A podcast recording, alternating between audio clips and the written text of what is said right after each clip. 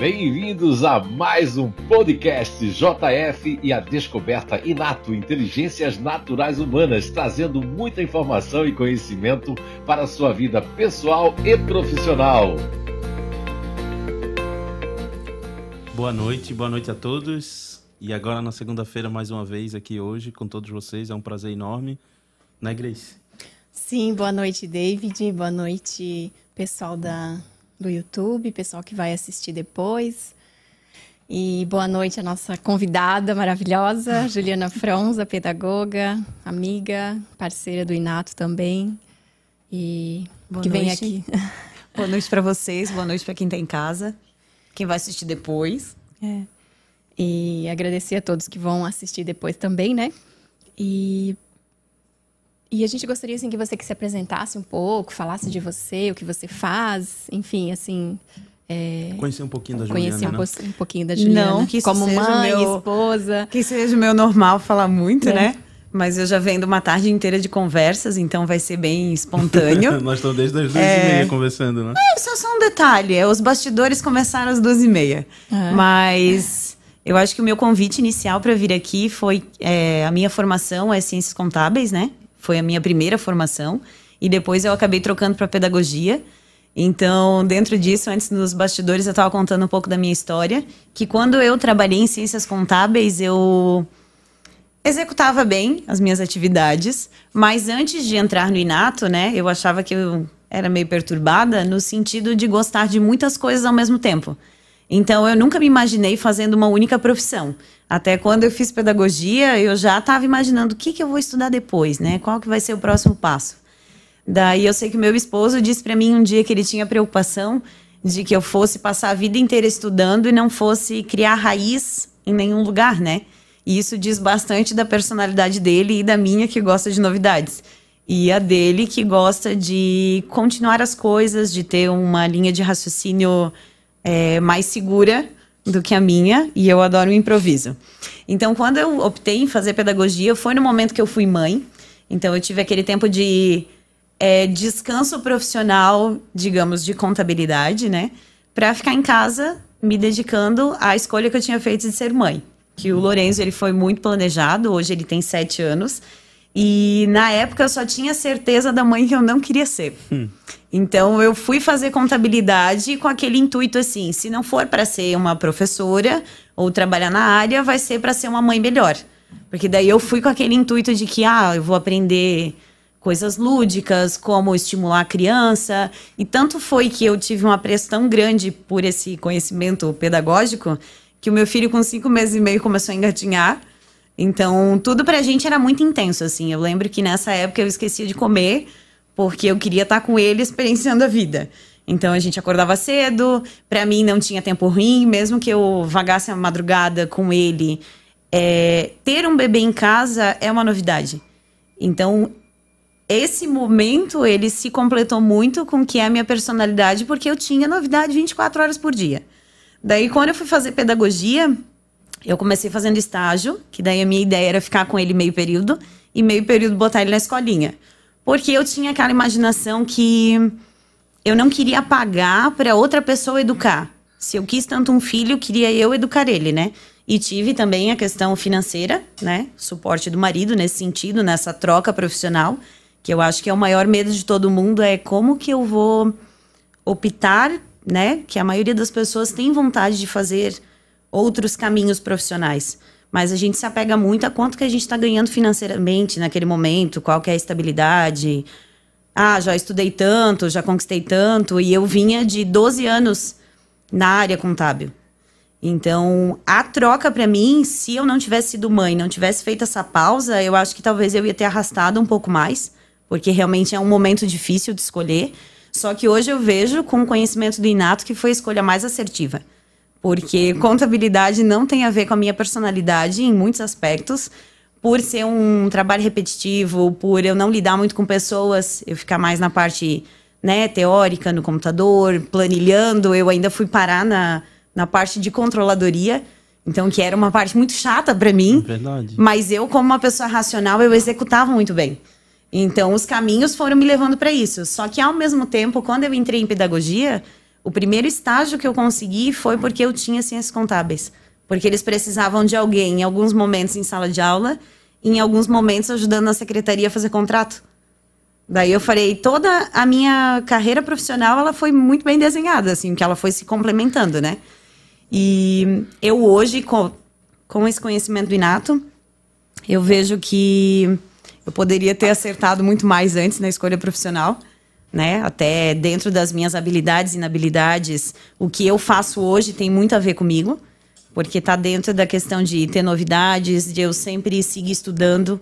Eu acho que é muito importante. Eu vejo várias professoras é, que não têm esse empenho assim de continuar estudando, de tentar mudar a didática, de visualizar que as crianças estão num outro momento, né? A gente está num momento que a informação está muito fácil, os pais estão ausentes, porque daí veio essa linha do feminismo de que a mulher tem que trabalhar fora, tem que conquistar o seu espaço. E daí as crianças acabaram ficando na mão das pedagogas que muitas vezes não tem esse querer estudar, querer se atualizar. Tipo, tinha amigas minhas que fizeram magistério. E daí elas falam, ai, Ju, eu não vejo a hora de terminar de fazer pedagogia, que eu não quero mais estudar. Daí a gente tem profissionais muito boas na área, assim como tem essas que dão graças a Deus que, tipo, ah, me formei, é isso e vida que segue, né? É porque é, a gente até estava conversando nos bastidores, é uma transição muito doida socialmente falando que a gente vive no Brasil, assim, né? Que é essa questão do, do, do, empoderamento feminino e da necessidade da mulher buscar o espaço dela é importante, mas se a gente for fazer uma análise social na Europa, nos Estados Unidos, isso se construiu ao longo de um tempo, né? Então tem vários paradigmas a ser quebrado no Brasil, que é o tipo assim, eu quero construir uma carreira profissional sólida, tal como mulher, eu mereço isso. Mas aí acaba tendo filho no meio do caminho, isso uhum. já atrapalha. É, eu, tô, eu sei que é, o que eu estou falando, ele é um pouco... Existe muita coisa em relação a Sim. isso, a ser discutido. Mas pegando de maneira mais grosseira, essa escolha, essa decisão, por exemplo, de, da mulher poder se dedicar profissionalmente, como o homem faz, é, existe, implica também nessa questão do... Qual é a importância, hoje em dia, do uhum. pai e da mãe na educação e na convivência da criança? Porque é, a, gente, a gente poderia passar horas discutindo aqui em relação a isso, que o que, que, é certo, então, na hora que a mãe decide, a mulher decide ser mãe, ela ficar como dona de casa, como era antigamente, que era mais comum, né? Uhum. Mas aí, o que, que isso implica? Ela não, por, por 7, 8, 12 anos, ela esquece um pouco a carreira dela e para se dedicar ao filho, né? Uhum. E aí a gente vai discutir várias coisas em relação a isso, porque culturalmente falando no Brasil, é, a mulher tem filho mais cedo. E a mulher europeia, a mulher americana, quando fiz, decidiram esse empoderamento feminino, que é muito anterior à brasileira, uhum. elas perceberam que para isso elas iam começar a ter filho depois dos 35 anos.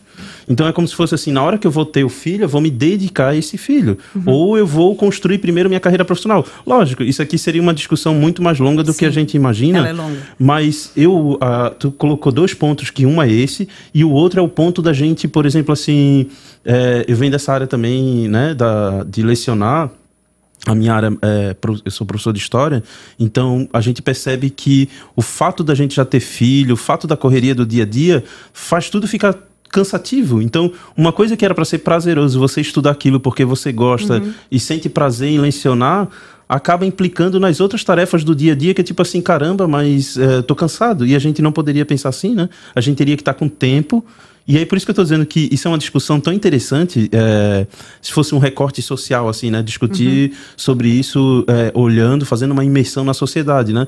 Para que eu consiga ser um profissional, e eu nem estou discutindo a questão do, do que a gente tem que ganhar em troca, um salário bom tal, nem é Sim. essa a discussão. A discussão é a gente com, com a gente mesmo. Então, eu quero fazer pedagogia, ou eu quero fazer uma licenciatura numa área específica, matemática, história, é, biologia, e aí eu vou, parto para isso. Mas eu tenho que entender que além da questão financeira, existe a questão de eu estar sempre, que é o que tu colocou, me reciclando, melhorando, uhum. porque a velocidade de conhecimento hoje está muito grande. Você reter a atenção da, de uma criança, de uma adolescente em sala de aula ou em qualquer coisa é dificílimo. Eu fui dar aula ao nono ano, eles sentam vi, de, de costa virada. Então, assim, eles nem olham para o professor. Eles sentam na cadeira, não estão nem aí para o que tu tá aí, ou seja, quanto mais atualizado tu é e menos retrógrado você é em sala de aula, maior a chance de você despertar o interesse deles. Uhum. Então, Isso que tu falou é muito importante, porque. Até dentro do que tu falou, eu já abro umas. A minha mente já abriu muito mais, né? Mas tem umas três frentes, assim, que dá pra gente conversar durante horas. Que eu acho que tem algumas profissões que as pessoas acabam pensando assim: ah, eu quero fazer uma faculdade. Que faculdade eu vou fazer? Ah, essa aqui é mais barata e eu consigo trabalhar na área. E daí é onde muita gente acaba caindo nessa parte do magistério, porque visualiza de que a educação infantil é uma coisa fácil. Vou lá, vou cuidar, vou olhar as crianças com aquela imagem das tias de Sim. antigamente. Nossa, você das... chamar uma professora hoje de tia, fica é, de cabelo então. em pé, né? Sim, exatamente. Ah, e, e creche, Porque não tia... tem noção o quanto estuda, Sim. o quanto se dedica para né, entregar aquele trabalho. E tem algumas ainda, mas são raras as que gostam de ser chamada de tia.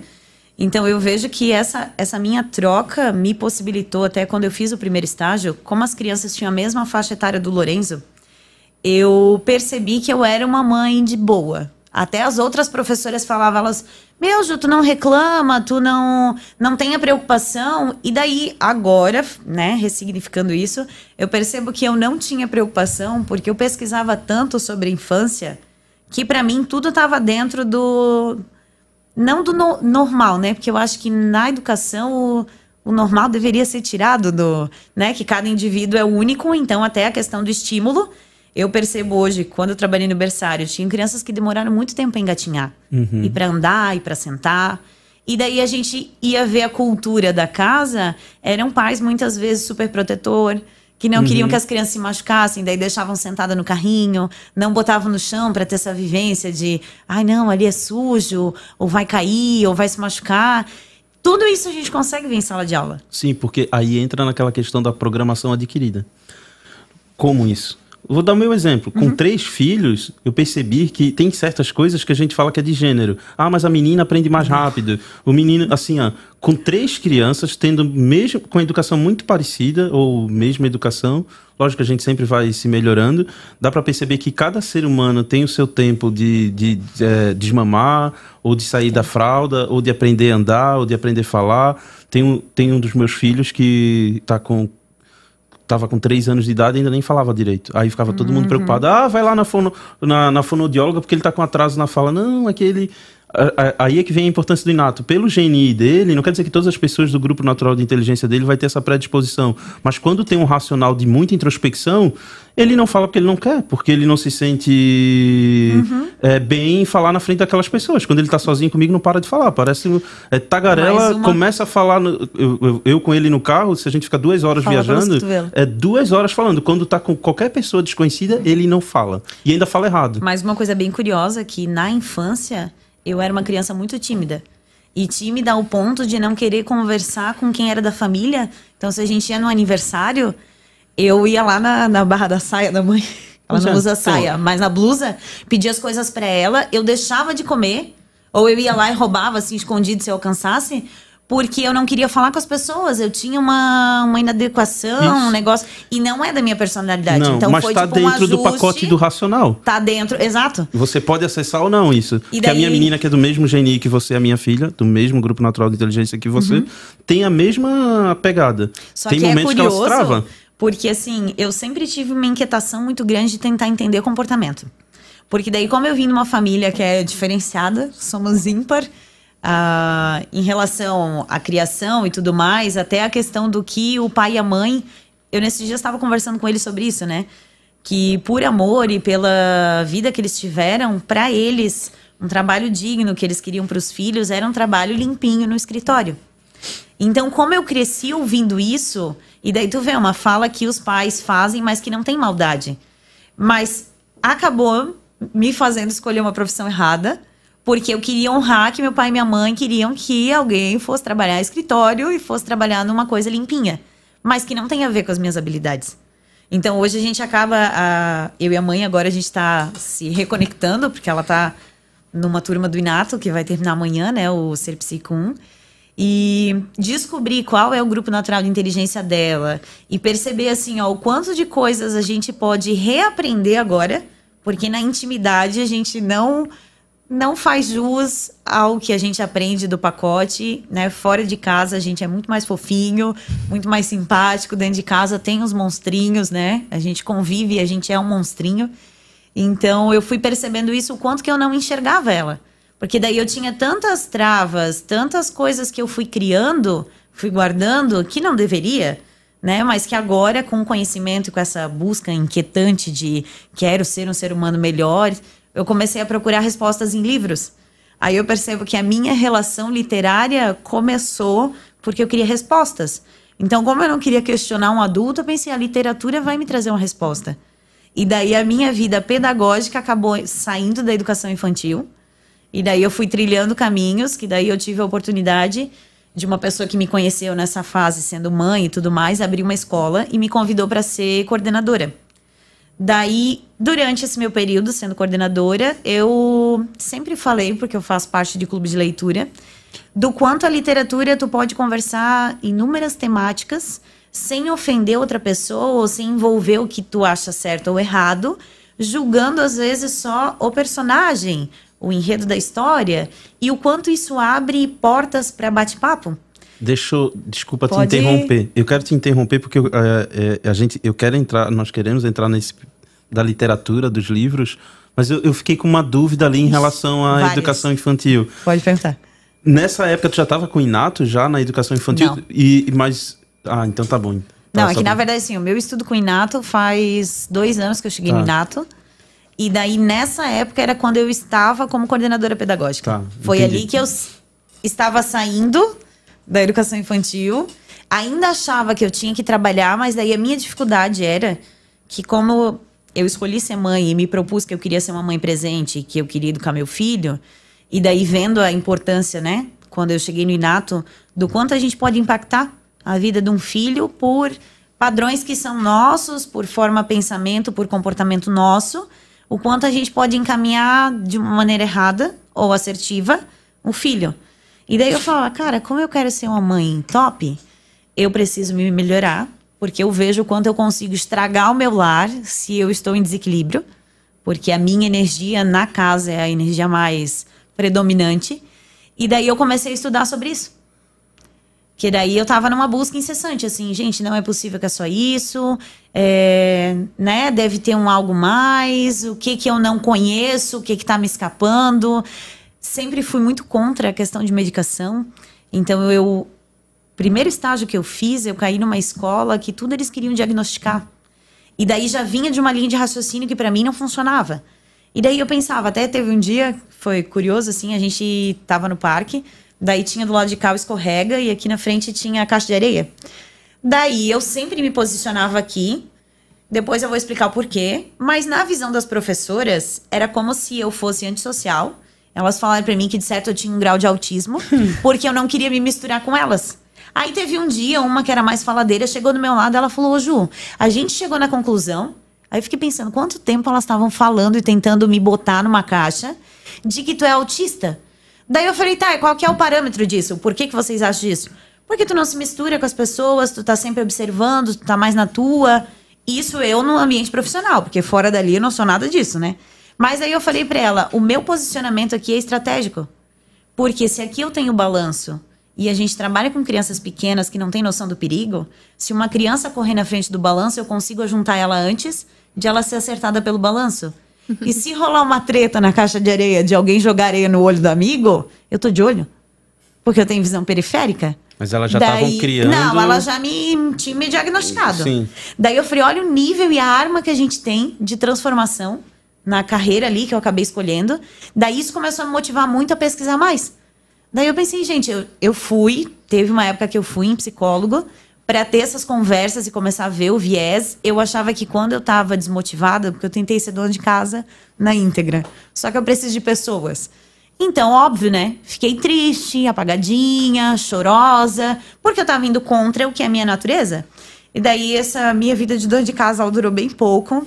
Em questão de dois meses, eu estava enlouquecida, querendo ver gente, precisava. O mercado era o momento, né? As amizades no mercado era o que tinha naquela época. Daí eu falei, gente, não é possível. Não nasci para ser dona de casa. Só que daí vinha aquela questão do, do amor com a culpa, porque eu falava, cara, eu escolhi estar em casa com meu filho. E ao mesmo tempo eu me culpava, mas eu me culpava porque eu estava indo contra a minha natureza. Eu estava matando. Então, assim, é possível eu ser a mãe que está em casa? É possível.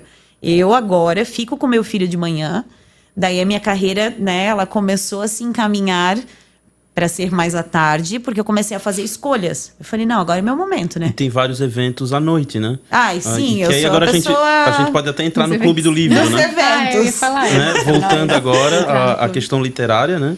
Que aí é a fome com a vontade de comer começasse Ai, não, a... eu e literatura, daqui a três horas estaremos falando sobre isso. ali. que engraçado. Cara, eu tenho uma paixão, paixão, assim, ó, por literatura. E teve várias pessoas que conviveram comigo e que não entendiam, porque são de outros comportamentos, que diziam assim: para de perder tempo lendo esse livro, vai fazer outra coisa, é, se movimenta, vai ver gente, sai de casa. Mas eu tenho os meus dois momentos, né? Que é a minha personalidade. Tem momentos que eu quero ficar em casa, isoladinha, lendo meu livrinho de boinha. Tem momentos que eu quero ler porque eu quero interagir. E tem momentos que eu só quero interagir. Então eu tô loqueando por aí. Daí, em 2019, surgiu a oportunidade de eu participar de um clube de leitura. E eu cheguei no segundo encontro, já dei várias opiniões, amo o nosso clube. E a gente trabalha, trabalha modo de falar, né? Porque pra gente é diversão o tempo todo e não tem custo, com três modalidades. Então a gente tem o desafio literário, que daí todo mês a gente tem um tema. E dentro desse tema, cada pessoa leva o livro que quiser. Então, por exemplo, em novembro, a gente vai ter o tema que tem que é, ler um livro que o autor seja preto.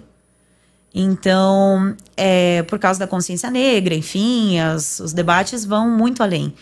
E esse desafio literário surgiu com a ideia de aumentar repertório. E daí ninguém ali no grupo ou as pessoas que foram vindo tinham aquela desculpa de ah, eu não não participo porque eu não tenho condição financeira de comprar. Eu não venho porque eu não consigo ler o gênero X e Y. Não, tu vai ler o que tu quer. Então é uma ótima porta de entrada, até porque ali a gente é bem livre.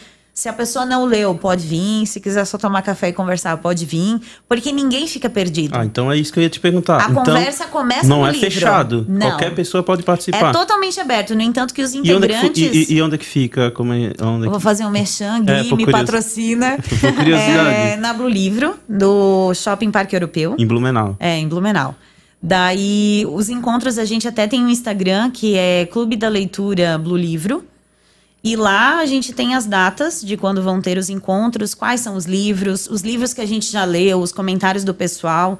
Então, as escolhas dos livros, até foi bem interessante o jeito que foi criado esse ano. É, eles dão dicas, três dicas. Cada dica é um livro dessa outra modalidade que a gente participa. Então, quem é membro ali do clube tem que adivinhar. E daí a gente ganha um livro de presente se acertar. Então é muito legal, porque daí a gente começa a querer pesquisar, daí tem os que são os CSI lá, né? E eles descobrem muito rápido. E daí a gente acaba vendo que o universo literário ele é um. ele é muito amplo.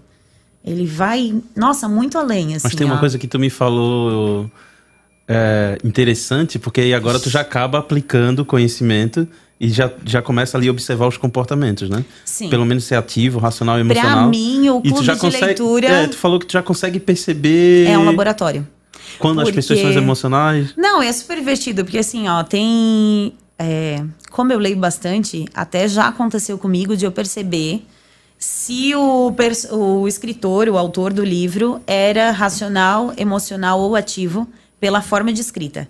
Então, normalmente eu me conecto muito mais fácil, porque daí eu sou uma pessoa racional que tem o emocional em terceiro plano, né? Eu me conecto muito mais fácil com os livros que são mais dinâmicos ou mais técnicos, que tem a ver com o que está no meu primeiro e segundo plano. Então, o que é muito romantizado, muito emocional, eu não consigo.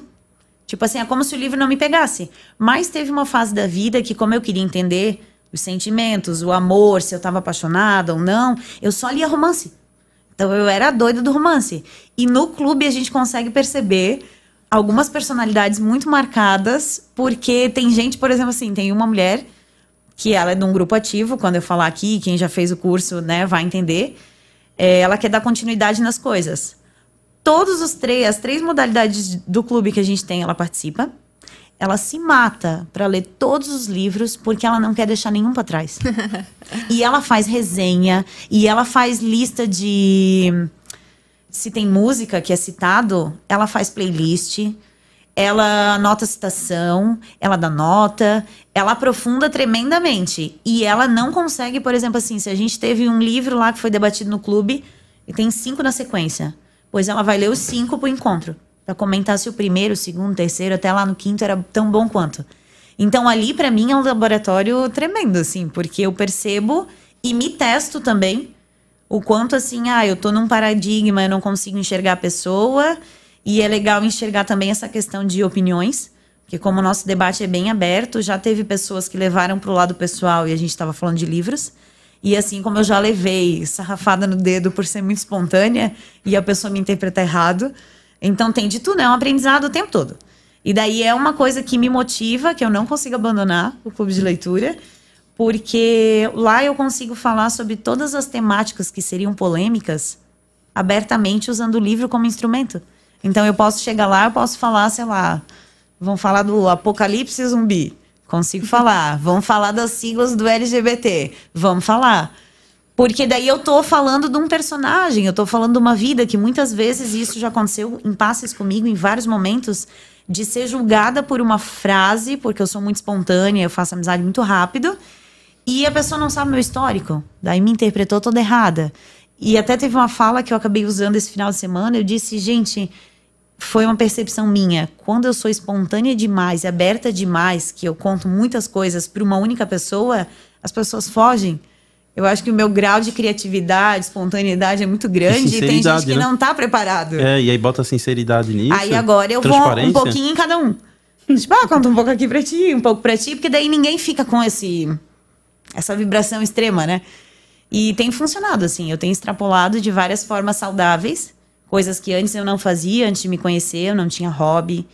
Eu tentei, né, por paradigma, por criação e tal, ter essa visão de que, ai, casei, sou mãe, vou ficar em casa, vou me dedicar a marido e filho, né, voltado só para a família.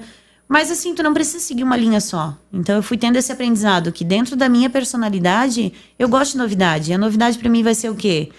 Vai ser improvisar, não ter rotina, vai ser ter várias frentes ao mesmo tempo. Vê que interessante. É, leio o livro, mas eu tenho um, um, clube onde eu vou lá e discutir, fazer, ou seja, não fico só estático na leitura é. dentro do meu quarto, dentro da. Inclusive, um tem livros que eu abandono hoje em dia sem culpa, né? Porque isso era uma coisa que eu achava que eu tinha problemas. Eu começava a ler uma história, aí às vezes estava ali, sei lá, li 100 páginas e o livro tem 300.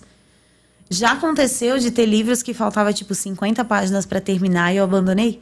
Aí todo mundo me questionava do clube. Meu Deus, Ju, só falta 50 páginas. Falei, gente, já entendi. Falei, nem quero saber o que ele escreveu no final. Já entendi a história. Falei, o que, que eu quero ler isso? E daí hoje em dia eu faço muito esse movimento, assim, ah, tá chato, não me conectei, já entendi o que tá acontecendo, já adivinhei a história. Cara, sem culpa nenhuma, eu pergunto pros outros o final e passo o livro pra frente. Mas teve uma fase que eu tentei, né, ser certinha, começo, meio e fim. E atropela a minha criatividade. É como se eu estivesse tentando me pôr numa caixa, até nessas pequenas coisas que às vezes a gente tenta, né, imitar o coleguinha porque funciona para ele e a gente quer que funcione, e não funcionava. Eu tenho 50 livros começados. E eu sou a pessoa que sou gulosa mesmo, vou na livraria, aí tipo assim, doei três livros para ti. Fui na livraria, voltei com seis. e daí o meu marido diz assim para mim, isso é a frase do momento lá em casa, né? Ô Ju, é, tu acha que a gente ainda tem espaço? Os únicos lugares na minha casa que não tem livro é no banheiro e na cozinha por causa da gordura. O resto, a casa inteira tem livro para todo quanto. E empresto, não tenho problema com isso hoje em dia, apego, assim, porque eu gosto desse incentivo da leitura. Eu acho que isso é uma coisa que me motiva muito, porque daí, como eu sou uma pessoa racional, eu consigo abrir muitos leques de conversa. Meu, e falar sem ter preconceito. Às vezes a gente vai conversar alguma coisa. Teve um livro que eu li que foi bem legal, que eles deram voz no livro para uma prostituta, que é o livro Tudo é Rio, da Carla Madeira. E eu nunca tinha lido nada dela. Falei, cara, eu tava lá torcendo pela prostituta do livro, vendo a visão dela da história, de como ela tinha, né, entrado nesse meio e tal. E daí no final a gente falou, cara, literatura é isso, porque ela te bota em xeque-mate de coisas que tu acha que é a tua verdade. E quando tu lê, tu fala, cara, não, não é bem assim. Eu não, não sou esse aí. Sim, sim, existem histórias por sim, trás, existe. Porque as pessoas julgam pelo raso. Sim. A maioria é julgada por um momento, na, por um. Na própria filosofia se discute muito que a gente. Hum, mais de 90% das nossas ideias não é nossa. Ela é colocada de alguma não, tudo forma. a gente ganha por tudo tabela. A gente ganha. Por tabela. É, escolha política que a gente tem, a gente nem para para discutir se foi a gente realmente que chegou naquela ideia, ou de tanto ver vídeos, ou de tanto ver pessoas falando sobre aquilo, a gente se conectou com aquilo. Então, quando você vai fazer a leitura, lógico, a ideia é do autor. Mas, nossa, isso é libertador filosoficamente Mas falando. até uma coisa que a gente falou nos bastidores antes, né? É, tanto é que a gente recebe muita coisa que não é nossa. A gente estava falando sobre as siglas LGBT. Que daí, dentro da. Depois, talvez vocês vão me perguntar, a gente aprofunda. O meu clube de leitura é com as crianças, né? De é hoje. isso que eu ia chegar agora. Vamos falar um pouquinho então desse. E qual é a diferença? Como é que funciona com as crianças? Tem um clube de leitura com as crianças, então? então? esse clube de leitura com as crianças surgiu quando eu fui trabalhar nessa escola como coordenadora. É, para mim, casa que não tem livro e escola que não tem um espaço onde a criança pode pegar espontaneamente o livro, tem alguma coisa errada. Porque eu acho que a curiosidade, ela já vem, a gente mata a curiosidade, depois quer que a criança seja curiosa de novo, quer que existam adultos, né, curiosos e criativos, mas a gente mata isso na infância. Em muitos momentos. E daí eu lembro que nessa escola eu falava muito assim, meu, só livro estereotipado, do tipo, princesinha, o lobo mal, sempre só tinha o bem e o mal, o certo e o errado. Falava, cara, não é possível. Implantando a ideia, tá vendo? Implantando a ideia. Eu falei, Brasil, é sério isso? Que tem que doutrinar as meninas dessa maneira? Daí, como eu tinha muita abertura, um dia eu falei para ela, eu posso olhar os livros que a gente tem aqui? E daí ela disse, tá, fica à vontade, separa o que tu quiser. Pra ressignificar, porque para mim eram livros muito vazios. Porque daí, se for pensar, eu dentro de um comportamento lá na literatura como a princesa lá, a Cinderela, né, Bela Adormecida, eu não tenho nenhuma fineza e delicadeza que elas têm. Eu sou tipo a esposinha lá do Shrek, né, um ogrinho. E eu lembro que uma, o primeiro estágio que eu fiz, que tinha uma festa fantasia, e daí a criançada toda, as meninas de princesa, os meninos de super-herói. Resolvi de cigana pra escola.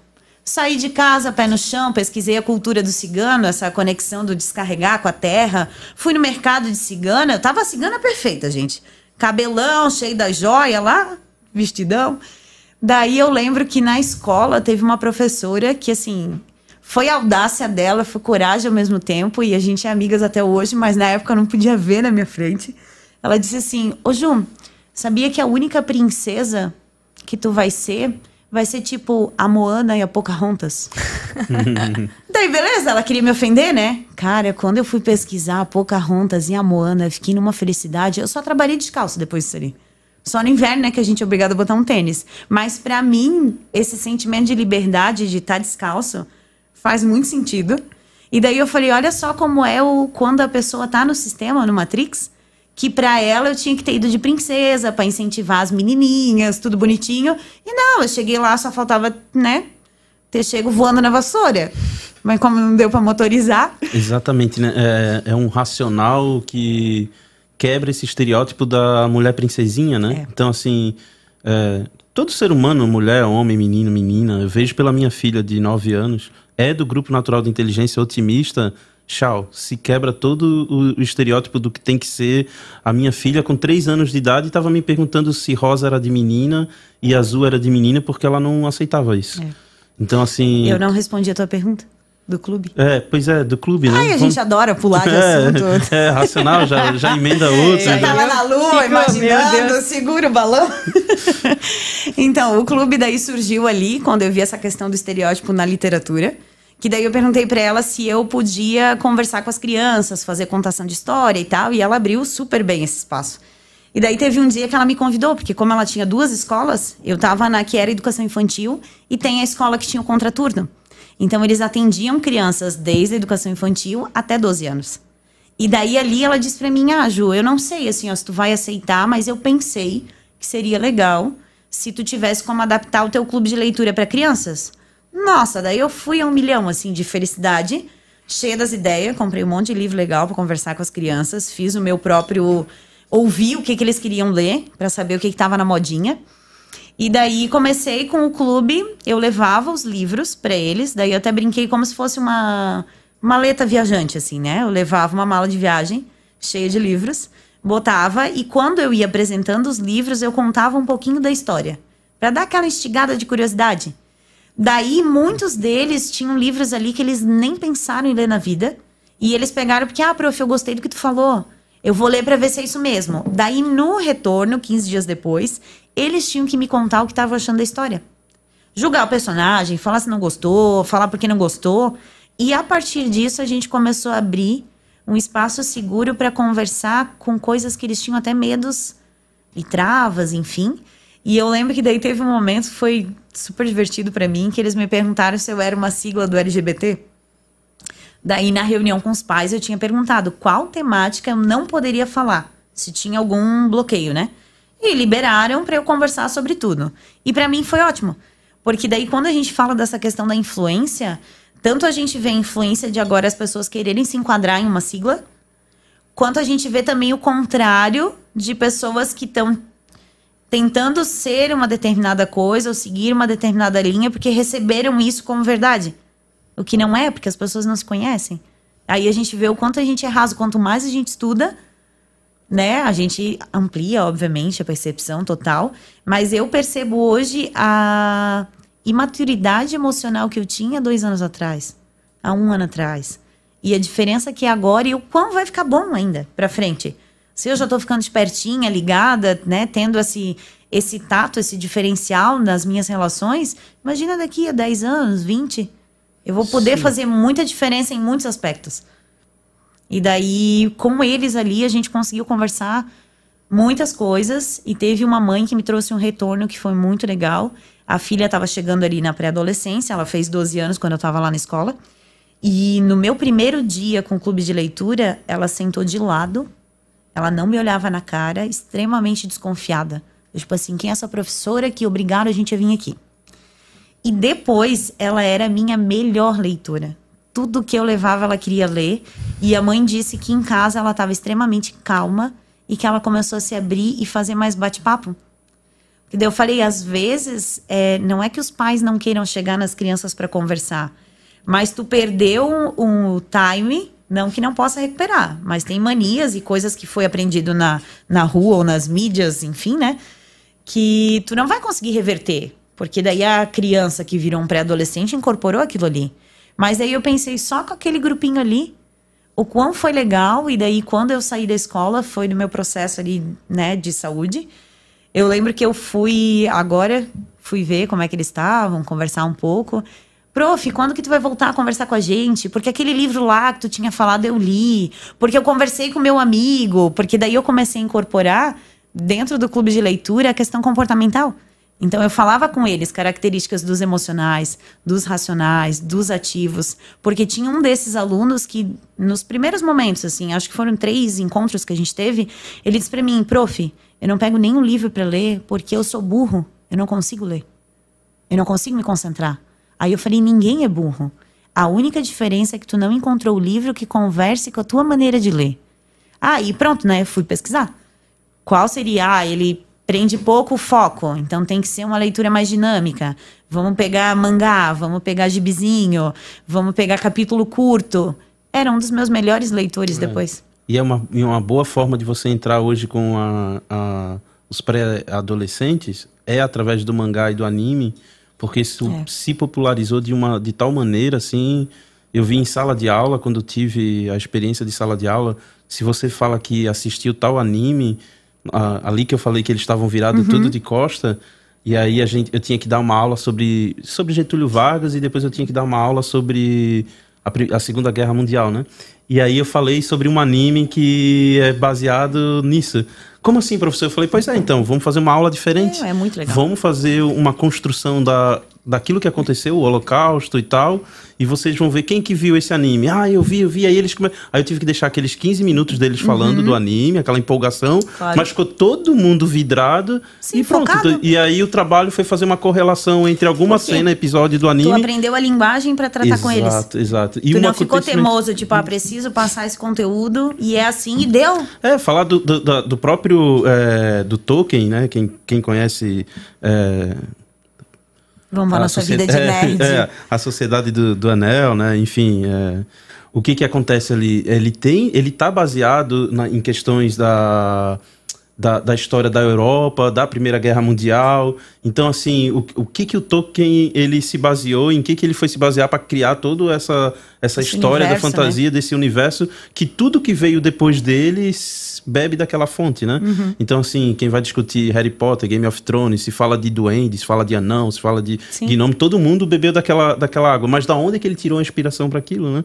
Então, assim, quando você começa a entrar no universo deles Pronto, então é, é, é, é essa sensibilidade que qualquer pessoa que esteja na área da pedagogia tem que ter hoje em sala de aula. E nessa Senão fase... você não prende atenção, a gente fica preso a achar que é só o celular hoje que você vai conseguir é. a atenção não. deles. E não é só o celular. Não. O livro ajuda Porque muito. Porque eles tinham uma expectativa fantástica e assim, a nossa aula era para ser 40 minutos.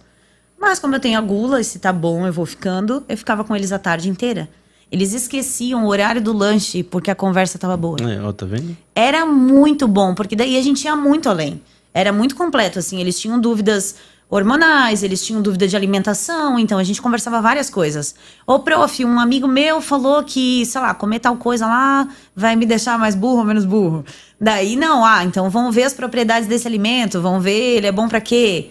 E uma preocupação que eu tenho, até era um projeto que eu tinha, mas não levei para frente quando veio a questão, minha questão de saúde. Que é o que a gente é, já vai é, entrar em é, seguida. É, eu queria, né, quero, talvez vou ressignificar ele, trazer esse projeto, mas para trabalhar só com adolescentes, com clube de leitura.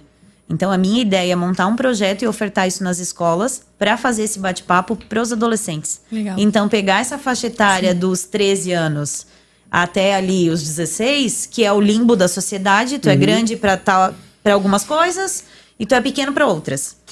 E fazer um bate-papo desse. Nossa, tem tanta vamos coisa legal em cima disso, Juliana. Vamos falar sobre. Eu tava assistindo um anime, que é um mangá, né? É, porque quase todo anime, antes de ser anime, é um mangá, né? É, vem da Sim, leitura. São... Que eu fiquei de boca aberta, assim, eu achei sensacional, porque ali discute Platão, ali discute Alice no, Mais das, no País das Maravilhas, Matrix ali, é, Nietzsche, Kant, tá tudo isso num anime. E aí eu, eu fiquei assim admirado e eu fiquei pensando, imagina a discussão desse anime, porque esse é um anime, um mangá que qualquer adolescente na faixa de 12 a 18 anos conhece ele. Mesmo uhum. que não assistiu, mas conhece. E se você tem uma conversa com esse aluno em relação a isso e mostrar para eles que a pessoa que criou, ou seja, o autor que criou aquele mangá, aquela história, se baseou nessas e nessas e nessas pessoas, e você trazer livros dessas pessoas para ele ler, você encaminha uma pessoa para o mundo da leitura. Que hoje o nosso sistema de educação, o que, que ele faz? É tu é obrigada a ler X livros tu é obrigada. Ah, tu tem que ler para fazer uma resenha, tu tem que ler para fazer ficha de leitura, tu tem que ler para prova a leitura foi atrelada como obrigação. Uhum. A partir do momento que tu tira esse peso da obrigação e a leitura seja só por prazer, o aprendizado ele. Sim. É que nem eles falam na, nas universidades, às vezes você tem que ler Machado de Assis. Poxa, o, o Clóvis Barro Filho fala muito nisso, né? O professor Clóvis. Mas acho similares. É, que, mas aí ele diz assim, Pô, mas você vai, você vai ter que ler esse livro pela obrigação de que eu vou cobrar, então nem lê esse livro. E eu vou te falar que assim, ó, tem muitos livros que são considerados ah, obras literárias incríveis que eu não consigo ler. Sim. Tem muitos autores que todo mundo fala, mas como ah, eu não sou todo você mundo. Tem que ser indispensável eu já tentei várias vezes. Sim. Tipo aqueles top 10, assim. Sim. Tem livros que, né, você não pode deixar de ler antes de morrer. Uhum. Eu não vejo conteúdo neles. Eu vou ler, não é os 100 livros que eu quero ler. Tipo, não vai conversar com a minha verdade. Então as pessoas têm que sair um pouco disso também, de quando, ah, eu quero ter prazer pela leitura, eu quero começar a ler mais. Vão ter muitos livros que vocês vão pegar e vão dizer assim, cara, esse livro não conversa comigo. Abandona, pega outro. Existem tantos autores, tantas histórias. Em algum momento tu vai encontrar a tua linha. Mas, tipo, não precisa ser aquilo que todo mundo tá falando. Já teve livros que são agora da, da moda que eu fui ler, eu falei, Jesus amado, é, socorro. Mas... Por quê? Porque tá na moda, a mídia tá vendendo. Então tem gente que tá comprando, mas não tá lendo. Mas aí, e você quer perguntar ali pra. Não, pode concluir depois. É, eu... Ali na. Sabia que hoje é a primeira vez que vocês não dão boa noite pra quem tá assistindo? Ah, pois é, eu tô então... esperando vai lá, aqui. Vai lá então. É, porque se não me interrompeu, eu ah, vou seguir. É, eu tô, o papo tá não, bom aqui, eu tô só curtindo Sim. também. Vamos dar boa noite pra Renate. Boa noite, Deise Fabiane, Flávia Ribeiro. Logo estará aqui também, né? Ah, que legal. o, é, o Manuel Baltazar Neto, boa noite também para vocês. Gabriela Lana, obrigada, Gabi. E a Eliane Getzinger também, boa noite. Um beijo para todos vocês e sejam bem-vindos aqui. Boa noite para todos, até aqueles mais introspectos não gostam, né? É, quem não deu boa noite, boa noite para vocês pra... também. Bom ó, dia, bom dia boa certo. tarde para quem for assistir depois. É, né? isso. Mas então, esse projeto das crianças, ele teve uma interrupção por quê, então? Teve.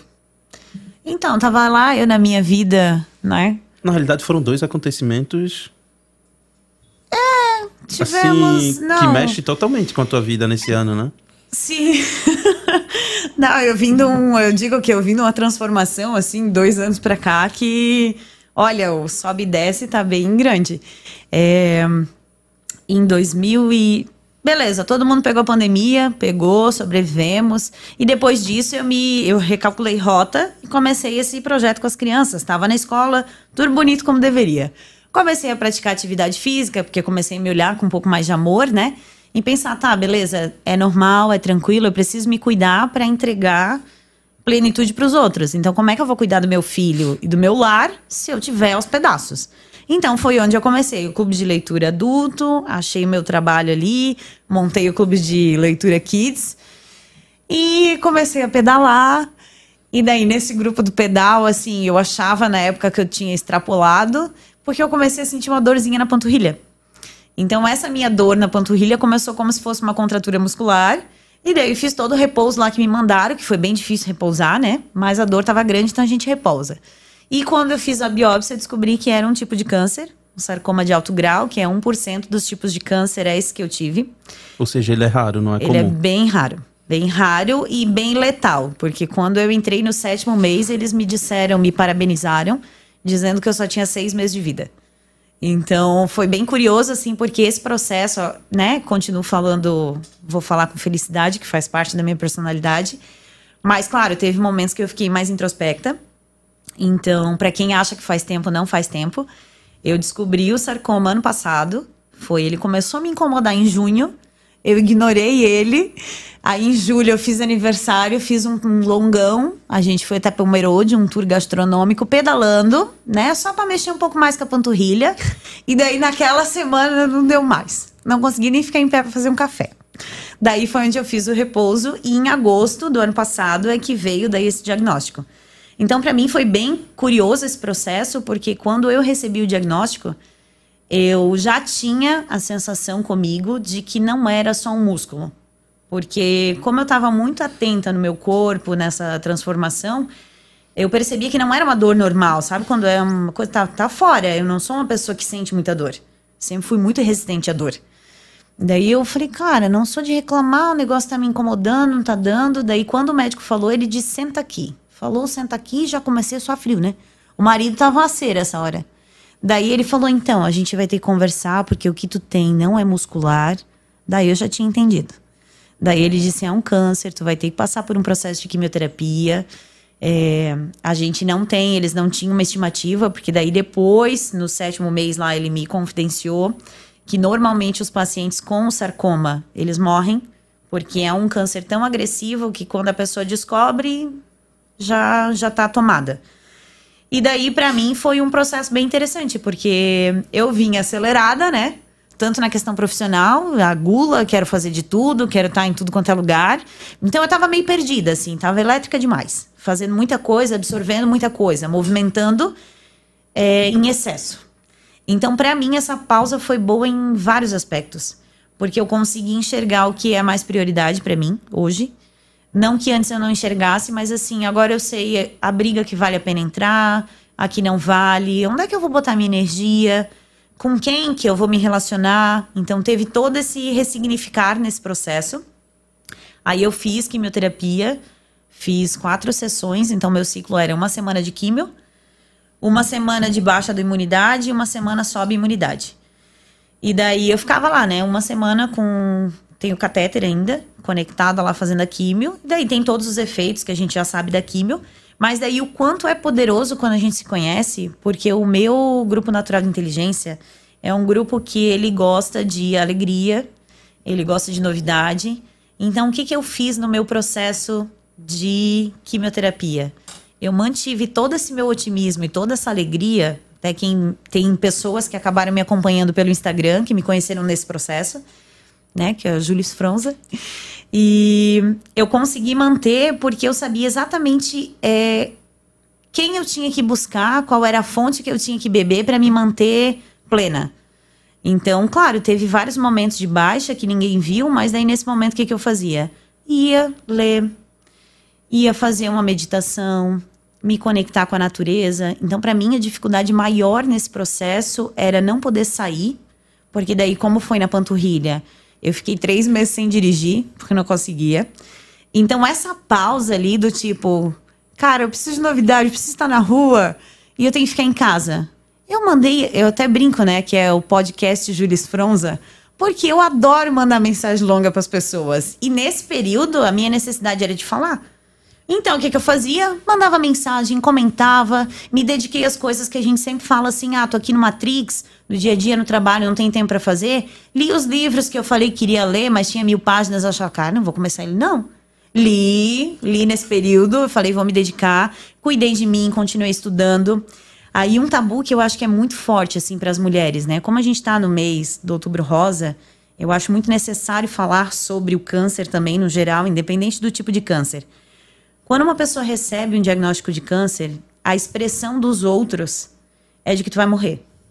Eu uhum. fui, fui morta em vida muitas vezes. Tem gente que ainda tá recalculando rota, pensando como é que isso de graça não morreu. É porque até o jeito que a pessoa vem falar com, com a pessoa. Você tava com Sim, câncer. Sim, me analisaram. A como psiquiatria. Já tivesse no velório, né? Me analisou duas vezes. Eles trocaram de psicólogo para conversar comigo. E eu tive que ouvir que eu tava em negação. Ah, tu teve esse diagnóstico? Tive, tive esse momento. Daí a psicóloga falou para mim. Ju, tu tem noção da seriedade do que tu tá passando? Porque isso é um trauma. Aí eu falei um trauma para vocês, né? E já querem que Porque pra mim vida, né? Meu Deus. eu falei, gente, para mim era uma, uma gratidão assim, ó, todo dia eu tava ali, tava bem, tava plena, em nenhum momento eu me vi morrendo, muito pelo contrário, quando eu recebi o diagnóstico, mentalmente eu falei para mim, cara, a medicina tá avançada. Tu tem recurso. Eu tava no lugar certo na hora certa. Plano de saúde. Falei, não tenho que se desesperar. Por que, que eu vou me apegar com as. Eu vou me apegar no que eu posso controlar. Que era o quê? Alimentação, hidratação, o meu mental, me manter plena nesse sentido. Mas tinha uma outra hora que tu sentia alguma tristeza e tal? A e... minha bad era porque daí eu não podia sair. Hum. Então esse era o meu grau de dificuldade, assim. Daí eu consegui no clube de leitura, eu fiquei dois meses afastada. Fui, fui de máscara. Aí eu lembro que no quando eu soube que eu ia ter que fazer químio, eu comecei exatamente no dia do aniversário do meu pai, em setembro, dia 12 de setembro. Foi o primeiro ciclo de químio. O nível de intoxicação é muito grande. Então eu tinha um ranço com a comida. Mas daí o que, que o meu mental falava para mim? Cara, tu precisa comer, tu precisa ficar forte? Eu selecionei os alimentos que iam me gerar bem-estar. Aí eu pesquisei os alimentos que são os alimentos favoráveis para o câncer ou para inflamações. Eu falei, esses daqui eu não vou comer. Porque para mim, mentalmente, isso era muito muito fácil, vamos dizer. É, se tu sabe que, sei lá, vamos dar um exemplo aqui. Se tu sabe que tomar café faz mal pro teu organismo, por que que tu se mantém tomando café? Então, naquele processo foi exatamente isso. Poxa, se eu sei que né, consumir açúcar. E o primeiro mês, o meu corpo, o câncer, ele queria consumir todo açúcar que pudesse. Eu nunca fui muito doceira. Eu olhava para as coisas e tinha vontade de comer doce. Eu só ficava pensando em bolo, em coisa doce, queria doce. Como sou eu que vou no mercado? Tudo bem que ali eu não fui, né? Mas eu dizia pro meu marido: não compra nada doce. Nem melado que podia comer, eu não comi. Aí eu falei até a mudança do paladar nesse período, porque assim, é uma coisa estranha que tá dentro de mim, querendo se alimentar. E daí eu, como uma boa drasta, que eu queria matar um negocinho, eu falei, não vou te alimentar, não vou comer isso. Então eu parei de comer todas as coisas que pudessem gerar açúcar no meu organismo para que eu me mantesse saudável. E no entanto que assim, agora conversando foi muito bom porque eu tive acompanhamento de três médicos, né? Um que eu já vinha acompanhando que não tinha nada a ver com essa parte oncológica, daí o outro, né, que eu fui para fazer a biópsia que acabou fazendo a minha cirurgia depois, e o da oncologia. Todos eles falaram que eu fui a única paciente oncológica que do dia que recebeu a notícia ao dia que ganhou alta, estava com a mesma expressão. Então, assim, para mim isso é a maior vitória. Não é ter passado pelo câncer, ter ficado careca, ter enfrentado esse tabu, porque para as mulheres é um tabu. Não, é ter me mantido saudável, ter me mantido eu. E não que assim, ó, em nenhum momento eu pensei, ah, vou morrer disso. Não. Porque eu tenho histórico familiar, teve quatro pessoas da nossa família que tiveram câncer e as quatro pessoas faleceram, então era um assunto pesado. Me emociona porque foi recente. Então, assim, recente eu tinha perdido uma tia e descobri. Daí eu falava, cara, eu não vou ser esse diagnóstico. Eu falava, não. Aí eu olhava pro meu filho e falava, não, ele não vai perder a mãe dele com sete anos. Então, quando a gente aprende ali no Inato sobre o Grupo Natural de Inteligência, é, eu tinha ouvido muito sobre o meu GNI, que ele era um GNI que ele pode criar doença e se livrar da doença. Só que para mim, na teoria, isso era um negócio meio tipo, ah, balela, até parece. Só sentindo, né? Só que ali eu paguei para ver. Eu falei, gente, eu tenho um potencial, eu tenho uma força interna que eu ainda estou aprendendo o que fazer com isso, como lidar com isso, que eu não me enxergava desse jeito. Eu vinha do histórico do patinho feio, do ninguém me ama, ninguém me quer, né? Tentando agradar os outros. E ali, para mim, foi como se fosse a formatura então, tipo assim, existe uma Ju antes, que tinha cabelo liso. Nem era tão bonita igual essa de agora. E tem a Ju de agora. Porque eu falei, gente, ali eu mudei a minha frequência. Então, para mim, eu acho que cada pessoa, se a pessoa estiver conectada com a sua verdade, né, independente de religião, de qual é o grau de espiritualidade, a pessoa sabe o que fez ela adoecer ou não.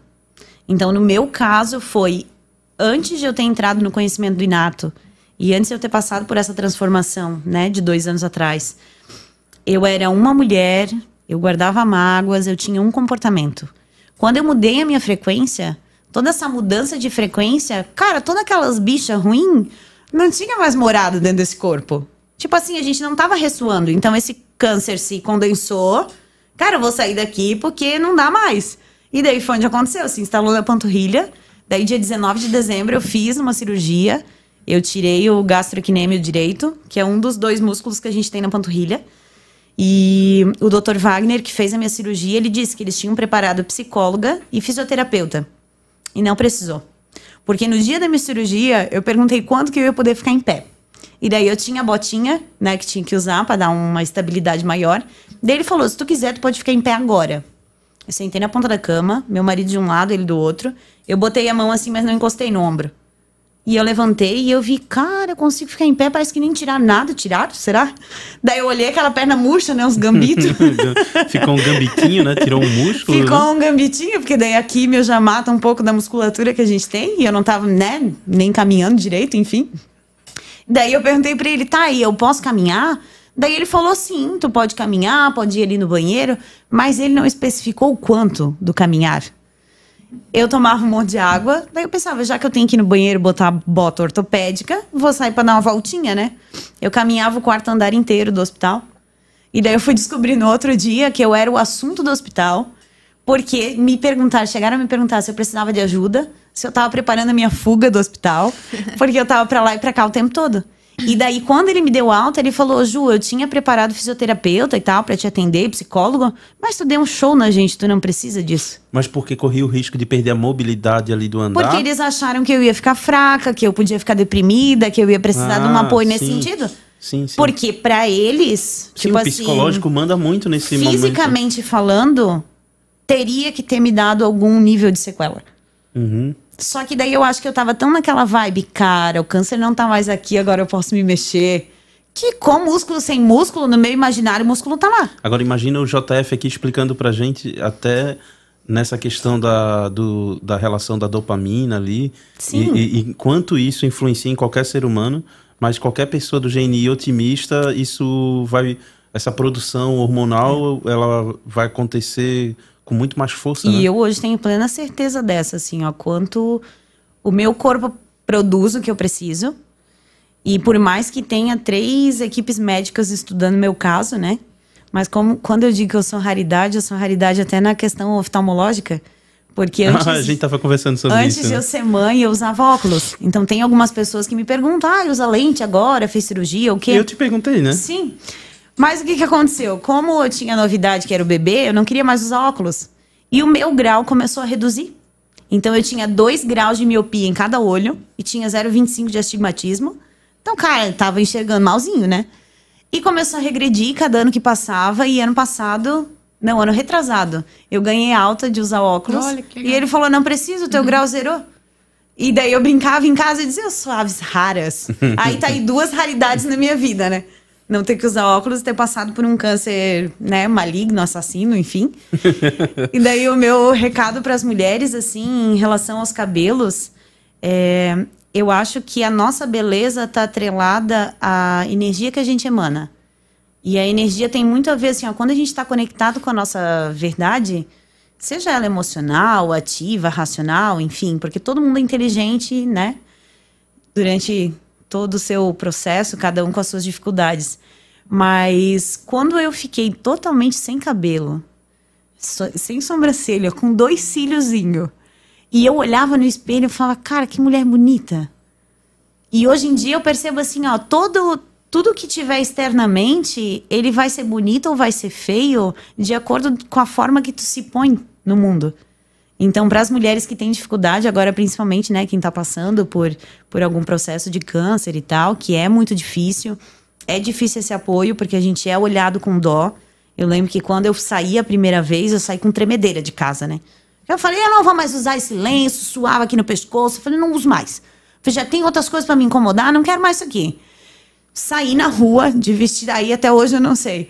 Se a pessoa achou que tava vendo um monge e resolveu dar um buzinaço. Mas eu saí de rosa pink porque era para causar, né? Saí de rosa pink, um vestido igual um monge, careca. E teve gente que me confundiu depois, achava que eu era Hare Krishna, alguma coisa assim. Porque daí eu tava numa vibe muito boa. Era difícil tu ver que a pessoa tava doente ou passando por alguma coisa, porque é questão da energia. Eu continuei emanando a energia que é a minha aqui, vai ser a minha ali, conversando com, com o Gari ou com o empresário, é sempre igual. Quem me conheceu antes, durante, é essa pessoa que tá aqui. Só que daí, claro que agora eu tenho um momento guru, assim, que todo mundo que passa por um processo de doença, a gente ressignifica e dá um olhar totalmente diferente, assim, para as pessoas, para as coisas, para as verdades, né? Tem coisas que antes eu, eu percebo que eu perdia tempo, eu dava um grau de importância maior, e agora eu falo, cara, que desnecessário. Não gasto com isso. Tipo, Esse, sigo... esse teu depoimento é importantíssimo porque o emocional todos nós temos, né? Então, quando a gente passa por alguma situação assim, o ruim é quando a gente entra na chantagem emocional ou na vitimização, porque tem pessoas que vai fazer isso. De fato, a pessoa está passando por aquele problema, mas ela vê ali um gatilho de chamar atenção, né? Então, assim, tem pessoas que às vezes está passando por alguma situação difícil, eh, fisicamente, seja de câncer, alguma coisa assim, e atrela aqu- aquilo a, a se colocar numa posição ainda maior de coitadinho. Essa questão da energia que tu falou, ela é importantíssima porque a pessoa pode realmente falecer ou piorar o, o, o, o quadro dela por ela alimentar esse vitimismo, de se vitimizar para ter atenção da esposa, se um- vitimizar para ter atenção do pai, da mãe, do marido, enfim. Tem Duas- pessoas que fazem isso, tá? Duas coisas nesse processo que foi bom, né? Pra eu ver que realmente eu tinha entendido quem eu sou. E antes de eu passar pelo sarcoma, eu tinha uma preocupação em conversar com pessoas doentes. Tipo assim, até teve uma situação que eu contei pro David, agora eu vou compartilhar com vocês. É, quando a minha tia tava doente, teve um dia que ela tava bem fraca, porque tinha passado pelo processo da quimio e tal. E eu entrei no quarto, sentei do lado da cama e comecei a contar piada e botar ela pra cima, né? E me mandaram sair do quarto. Porque eu tava incomodando ela. Como se porque... fosse a inconveniente, né? É, porque tipo assim, meu cara, ela tá ali doente e tu tá aqui tacando louco, né? E quando eu passei por esse processo, fazendo químio, porque daí como eu ficava lá de segunda a sexta uma semana inteira, eu conversei com muitos pacientes. E eu percebi que a maioria que estava ali recorrente eram pessoas que não queriam mudar a frequência. Então, tipo assim, a pessoa. Ai, não quero. Teve um cara que, pra mim, esse lá, a gente riu da, da própria desgraça dele, né? Ele foi proibido de comer feijoada. Porque ele fez uma cirurgia na garganta, então ele não conseguia mastigar direito. O homem comeu feijoada. Passou mal até não poder mais, né? Então ele falava assim: é porque agora estão me proibindo de tudo que eu gosto. E daí eu sentei com ele, conversei, eu falei, não é a questão de ser proibido, mas tu já parou pra pensar que se tu se resguardar por três, quatro meses, às vezes tu se livra desse câncer.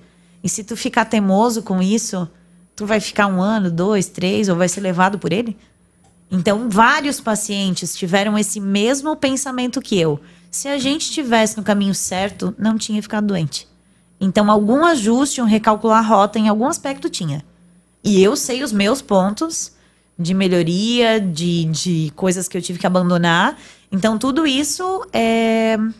Mas isso também é uma maturidade conquistada pelo teu próprio esforço daquilo que veio acontecendo na tua vida, mas também até pelo conhecimento que tu acabou tendo de, de, de, tu mesmo, porque agora nem é uma questão de ser racional, ativo ou emocional, Não. porque nós temos os três, as três bases de inteligência dentro da gente.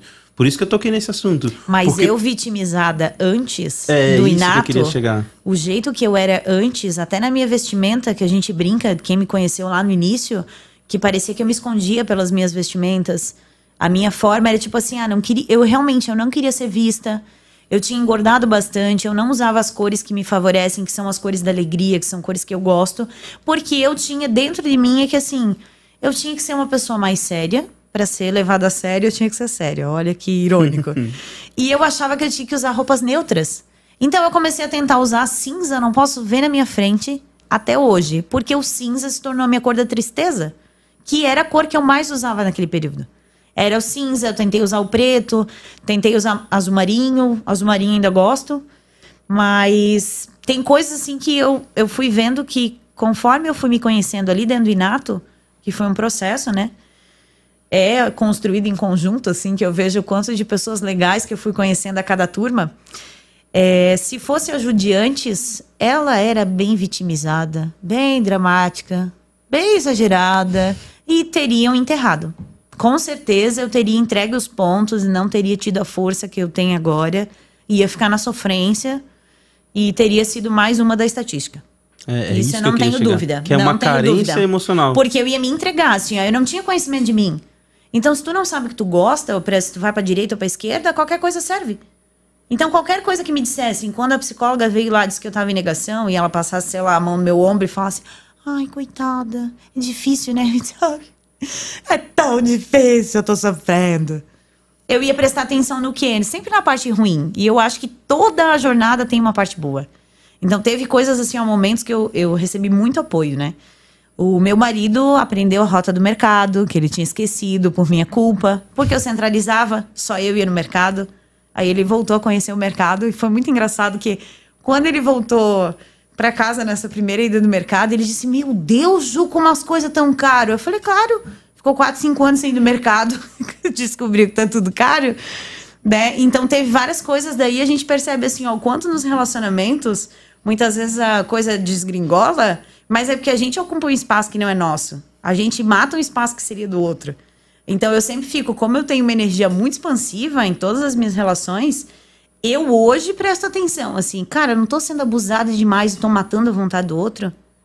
Eu não tô sendo expansiva demais e, tipo, tô envergonhando o outro. Mas e se o outro gosta dessa zona de conforto, também tem que tomar cuidado, porque senão você vai começar a cobrar a pessoa de que ela não tem é. tanta atitude. Tem os dois lados aí, né? Sim. né? Então, aí, isso é legal, porque daí tu aprendeu com isso também a dividir, né? Tem uma outra coisa que tu falou, que eu acho bem importante a gente hum. tocar nesse assunto, que é a questão ali do todo relacionamento quando tá com mais de 7, 8 anos, é, marido e mulher, vai ter a crise do relacionamento, né? E foi muito legal uma coisa que tu me falou, que nem chegou a ter crise, nada, mas tu me falou uma coisa ali que é tão simples, mas é tão verdadeiro, que quando um, um homem e uma mulher se separam, qual é a primeira coisa que eles fazem? Lembra o que tu me falou? Sim. E aí tu teve uma sacada muito sim, de maturidade no teu relacionamento. Isso foi uma conversa que meu esposo a gente teve, que normalmente quando um casal se separa, o que, que eles fazem? Eles vão ter tempo para eles e eles vão começar a ter círculo de amizade, a sair de casa, a frequentar lugares, vão começar a cuidar da saúde, do corpo,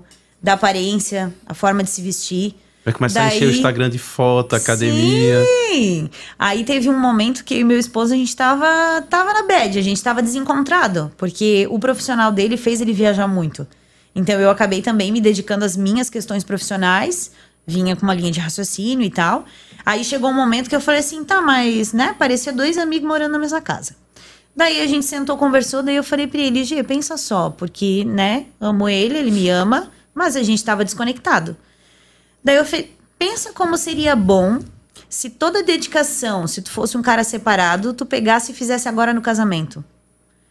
Pedisse uma ajuda para alguém ficar com o Lorenzo e a gente ter um momento nosso, começasse a fazer uma academia, eu também começasse a fazer, tivesse algumas amizades, daí até um comentário que a gente fez, eu disse pra ele, meu, vai pro. Porque eu, como eu sou uma pessoa muito aberta, eu tenho um monte de conversa o tempo todo, né? Então, eu sei os perrengues que as mães passam com as crianças, como é que é uma rotina de uma mãe para tentar fazer uma academia, ter um hobby e tal. Daí eu falei para ele, pega e senta com outros pais. Conversa com esses pais, quais são a reclamação das esposas? O que que as esposas que são mães sentem? Daí eu disse, não é mais fácil às vezes a gente ajustar algumas arestas e ficar bem com o casamento que a gente tem, com o que a gente construiu, do que bloquear e falar assim: ah, não te quero mais, vamos viver a vida doidado. E depois tu vai, né, conhecendo o grupo dele, conhecendo o meu, a gente ia arrumar um outro alguém. Só que a gente tem um filho nesse meio do caminho.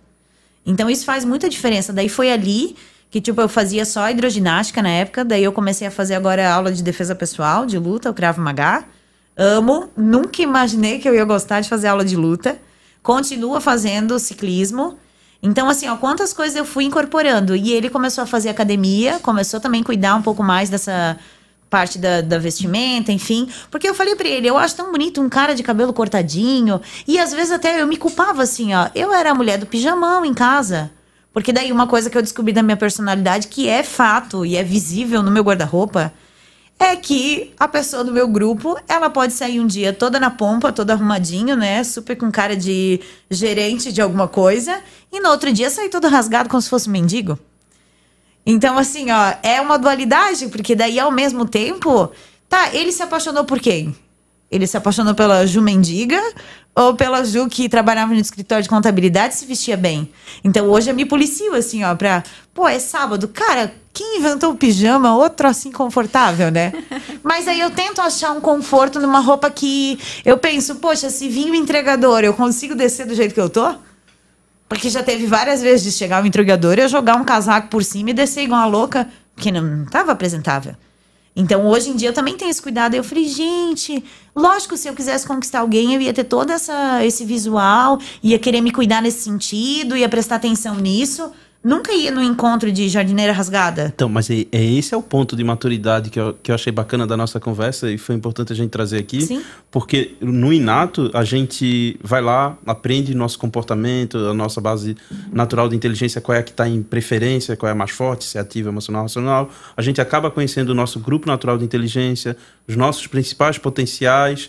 E aí, a gente, num primeiro momento, começa a ficar muito preocupado que o outro nos entenda, né? Uhum. Mas tu chegou num processo de também começar a perceber assim, ok, eu, Ju, eh, Ju, eu sei que o que eu gosto é isso, é isso, é isso, eu não vou mudar, eu tenho um, um, um pensamento é, e, uma, e uma ideia de mundo que vai muito a, além do que a sociedade. Se a sociedade quer ir para a esquerda, eu vou sempre querer ir para a direita. Se uhum. a sociedade quer para a direita, eu vou querer para a esquerda. Mas aí é o ponto que tu falou. O meu marido não me conheceu com esse pensamento. É. O meu marido me conheceu porque quando eu estava querendo ser conquistada, eu também estava querendo me arrumar um pouco, eu querendo era um fazer trator aquilo. quando ele me conheceu. É, então. E, e aí o que, o que eu acho bacana desse dessa. Posso desse... falar como é que ele me conheceu? Ah, pode. Fala Ele- pra nós como é que ele te conheceu. Ah, tu tava toda desleixada e com Quando pijama. deu a enchente em 2008, a gente teve que mudar o nosso escritório de lugar, né, em Blumenau. Que teve vários desliz- deslizamentos e tal. Aquela E- 2008, né? É. Daí a gente foi. 2009 a gente mudou o escritório. Daí no final de 2009 ele começou a trabalhar numa empresa, porque era um lugar que tinham várias empresas compartilhadas. E daí eu trabalhava na contabilidade e ele numa empresa de informática. E daí todo dia eu via aquele rapaz engomadinho, bonito lá de roupa social chegando pro trabalho. Cara, comecei a botar as becas social e esperar ele chegar, eu sabia os horários dele, tinha os, os informantes. Daí um dia eu convidei ele pra sair. Aí eu falei. Aí depois que eu descobri quando deu certo da gente sair, né? Ele disse pra mim que tinha um rapaz que me conhecia já há mais tempo, porque a gente já tava um ano ali, né? Que ele disse: Ah, não, convida ela pra sair, porque ela é simpática com todo mundo. Eu quase me jogando. Mas aí agora eu entendo que a personalidade dele é uma personalidade mais fechada, Discreta, né? discretíssimo. E quando ele me conheceu, que eu brinquei que eu sou um trator, Porque eu era aquela mulher que, apesar de estar no social e trabalhar em escritório, eu andava de moto. Então, durante 15 anos eu andei de moto, super decidida, dona de si. E para ele foi muito importante, porque daí ele tinha uma mulher forte perto dele. Só que daí, uns três anos atrás, eu tava domesticada. Eu tava mansa, eu perguntava pra ele, tá, então eu vou pra direita ou vou pra esquerda? O que que tu quer de mim? Cara, não era aquela pamonha ali. Não era com essa que ele se apaixonou.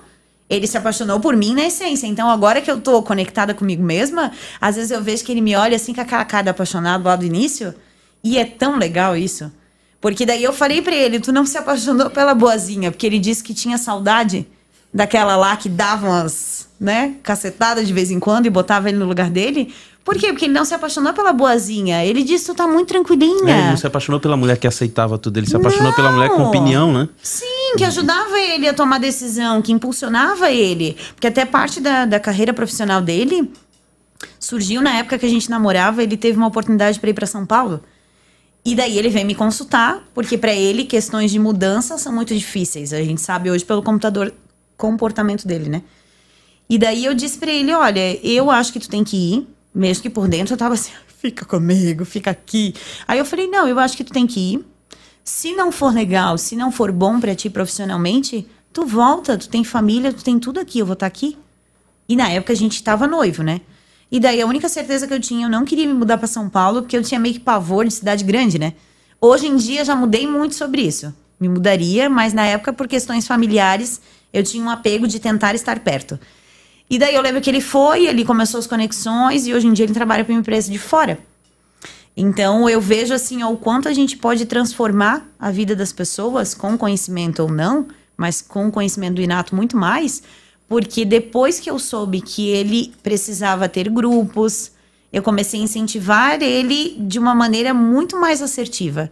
Então hoje ele tem o grupo de kart, que antes ele não tinha. Ele voltou a fazer academia. Por quê? Porque como ele também estava com uma baixa estima, ele só queria ficar em casa. Sim, e eu conheci uma pessoa do grupo natural de inteligência do, do Germano que se isolou em casa e assim, sai de perto, tá? Ninguém é aguenta. É muito difícil. Porque fica, fica parecendo um quartel militar a casa, com horário para tudo. hora hora para ligar a televisão, desligar a televisão, hora. Porque falta aquele contato com mais pessoas. Então, pessoas do grupo natural de inteligência do Germano que se isola dentro de casa é horrível, porque do mesmo jeito que houve é, um fora de eixo na tua vida que depois é. tu se realinhou, é, para um continuador como ele, é como se estivesse fora de eixo, porque o continuador, ele é Precisa família. De... Uhum. Ele é família, mas a família dele, mesmo que sejam poucas, amigos, ele precisa. Ele precisa nutrir um, um ou dois aqui, três ali, porque tem continuador é. que vai ter, é expansivo, vai ter 200, 300. Tem continuador que faz parte da, da Oktoberfest, de algum grupo ali, e, e adora estar tá ali com 100, 150 pessoas. Mas a gente não é igual. Mas Se isolar para o continuador é, é ruim, tá? Aí que tá o ressignificar. Muito do isolamento dele foi causado por mim. Porque tinha, ele tinha o grupo de basquete, ele tinha o pessoal da rua que ele morou, que eles eram super, tinha a galera do poker. E quando a gente foi namorando, que eu fui conquistando espaço, eu comecei a falar, ah, não quero em tal evento, não quero que tu vá, não quero que não sei o quê. E uma coisa que a gente valoriza hoje, porque os dois gostam muito da liberdade, né? a questão de que nós somos indivíduos únicos. A gente tá numa jornada junto agora, como casal e como pais do Lorenzo. Mas eu preciso ter minha individualidade. Então tem um monte de gente que olha e julga o nosso estilo de casamento, mas assim, pra gente é super saudável, super dá certo. Porque se fosse diferente disso, cara, já tinha pulado fora, ele já tinha pulado fora. Porque daí a gente vai contra a nossa essência. Então eu tenho amigas que falam assim: Meu, mas teu dia tem 48 horas? Eu falo, por quê? Eu olho as tuas postagens, guria, tô cansada só de olhar. Num tá, dia, tá, tá em quatro, cinco coisas coisa, né?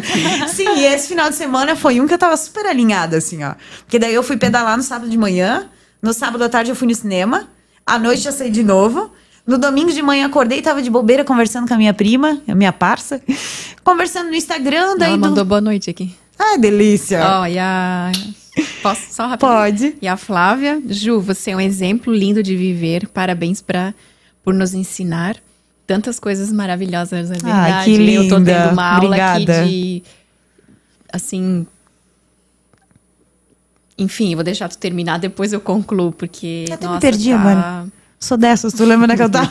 tá demais, assim, tu tá sendo um exemplo de superação de, de qualquer barreira, qualquer obstáculo, qualquer coisa que se a gente, eu dizendo, falando de mim, pegando uhum. o teu exemplo, de, de, ficar em casa se vitimizando, se ficar disso, daquilo, daquilo. Ah, lembrei não que eu tava falando. Mais. Lembrei. Não, assim, ó, sabe? É, eu tava, tava no Instagram com a parça. Nossa. No domingo gratidão, de manhã, daí ela. Mesmo. Imagina. É, olha um exemplo. Assim, eu tô Ela admirada. me mandou um vídeo de uma pessoa que corre, que faz trilha e adora correr, né? Eu não sou uma pessoa que corre. Então, tá acho com que, o braço aí todo arranhado. Acho né? que talvez. É, tô lanhada, mas depois eu conto essa história. Aqui o braço dela. acho que foi no, lá, na trilha? Sim, trilha, né? daí eu e a Dani, que é minha parceira ali, né? Que é minha prima, e a gente se reconectou agora. Aí a nossa história é bem curiosa, porque a gente se afastou por ser muito comparada. Então, até tem uns, ela tem uns 13 anos, eu tinha uns 16, tudo era assim. Ai, porque a Ju tá estudando não sei o quê. Ai, porque a Dani tá fazendo não sei o quê. E a gente começou a sentir ranço uma da outra. E, cara, nós somos, tipo assim, super conectada. Parceiraça, uma complementa a outra de uma maneira muito legal. E daí, ano passado, quando eu comecei o pedal, uma semana antes ela começou a pedalar com um grupo. E daí ela pensou assim: meu, eu vi que a Ju deu umas pedaladas sozinha, mas eu era mais fotogênica do que pedalando, né? Daí ela se vou convidar e eu topei. E eu gostei. Porque daí, como eu tô em lugares diferentes, conhecendo pessoas diferentes, eu fiquei numa gula, assim, tipo, quero pedalar, vamos pedalar. E ela pelo movimento, porque ela é de um grupo ativo. E daí, ontem, de manhã, ela me mandou mensagem ali e tal. Daí ela disse, ah, Ju, vamos dar um girinho de bicicleta? Eu disse, cara, não tava, a gente girou de bicicleta já no sábado, né? Aí eu pensei, meu corpo não vai aguentar. Eu falei, eu sou mais de ir no mato. Cara, a gente se embrenhou nos matos lá no Parque das Nascentes. Eles têm três trilhas, né? Daí tem uma trilha que é a mais difícil, que é duas horas de caminhada. Pois foi nessa mesmo que a gente foi. Aí foi lá que eu me lanhei, porque não vai acontecer com pessoas normais caminhando na trilha, só acontece comigo. Eu vi os obstáculos no caminho, eu quis limpar a trilha pro próximo que viesse, tá bem? Aí eu peguei aquelas folhas de, de coqueiro e quando eu puxei para arremessar, ela se engatou num negócio, acho que era de ortiga com espinho, sei lá. O negócio veio que veio, puxou assim, aí ficou tudo cheio de espinhozinho perfurado, sangrando. Aí a Dani já desesperada, né? Juto se machucou, tá sangrando, tá doendo. Daí eu falei, não. Por quê? Porque eu tava tão no foco do prazer do momento, que é onde eu digo que eu sou resistente à dor, Cara, se tinha veneno, a plantinha não senti nada. Meu Deus. Eu sei. Lavei no rio lá no final, depois só arranquei o espinho limpou, na né? hora. Uhum. E daí, logo na sequência, porque a gente estava descendo na trilha, a gente chegou no lugar que tinha uma árvore caída no meio da trilha. Só que não dava para visualizar onde é que era a sequência da trilha. Daí é onde é curioso, assim, ao quanto é, o conhecimento do Inato, ele me trouxe uma percepção diferente até do que a gente pode gostar de atividade física, ou como a gente se comporta na frente de uma adversidade, porque ali naquele momento que a gente achou que estava perdida, ela ficou desesperada, mas assim, um desesperado leve ainda, porque ela tentou se controlar, né? Acho que é porque eu tava botando nós pra cima. Daí ela disse: Meu Deus, Ju, nós estamos perdidas, vamos voltar? E eu pensando, cara, já andei tanto. Voltar jamais. Eu não sei o que tem pra frente, eu quero ir pra frente. É novidade, né? Vamos ver o que, que tem ali. Aí eu dei uma margeada naquela árvore, daí eu consegui ver um pedacinho de trilha, mas tava duvidoso. Vou dizer que até eu achei nesse momento que a gente tava perdida. E daí a gente seguiu na trilha, daí a minha concepção de mato, né? Tô ouvindo a água. Se eu chegar onde tá o rio, Cara, eu vim de lá, né? Onde estava o rio. Eu vou margeando aqui o rio e em algum momento eu chego na porteira, onde tem que chegar para sair do parque. Eu pensando se nós estivéssemos perdidas realmente.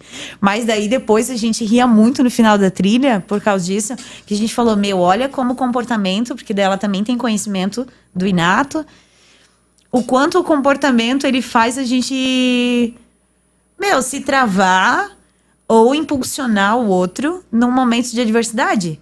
Porque ali, se tu tá com uma dupla que não te conhece e vice-versa, a gente poderia ter brigado no meio do mato, falado, olha a cilada que tu me meteu, vão voltar, e daí uma ia dizer vão voltar, e a outra não vão voltar, ia ter dado ruim. E não, nós na risada, vamos. Aí eu falei pra ela, não quero voltar, aqui é subida, aqui é descida, eu quero descer. Porque eu já tô cansada. Tô escutando água, vamos por aqui. A questão da intuição também. Porque daí hoje a nossa parceria é legal por causa disso.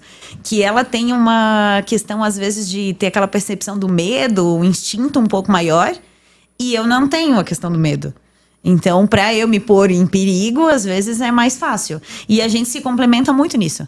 Porque daí ela disse, ah, às vezes eu vejo aqui que, né, eu dentro do meu grupo, eu não tô pensando de uma forma racional, ainda bem que eu tenho tu. Aí eu falo pra ela, ainda bem que eu tenho tu pra me dar um pé na bunda e me tirar de casa, às vezes, quando eu quero ficar lá na minha vida nerd. Então, o quanto é legal tu ter uma parceria de amizade, de relacionamento, que também tem o conhecimento. Porque daí a gente consegue falar sobre isso, movimentar nesse sentido, até questões de trabalho, a gente consegue ser muito mais assertiva hoje. Até porque quem não chegou no Inato ainda fica pensando, ah, esse povo tá tendo essas conversas doidas. É... Uma das coisas que me marcou mais foi ter essa percepção assim, ó, de existem grupos racionais, emocionais e ativos.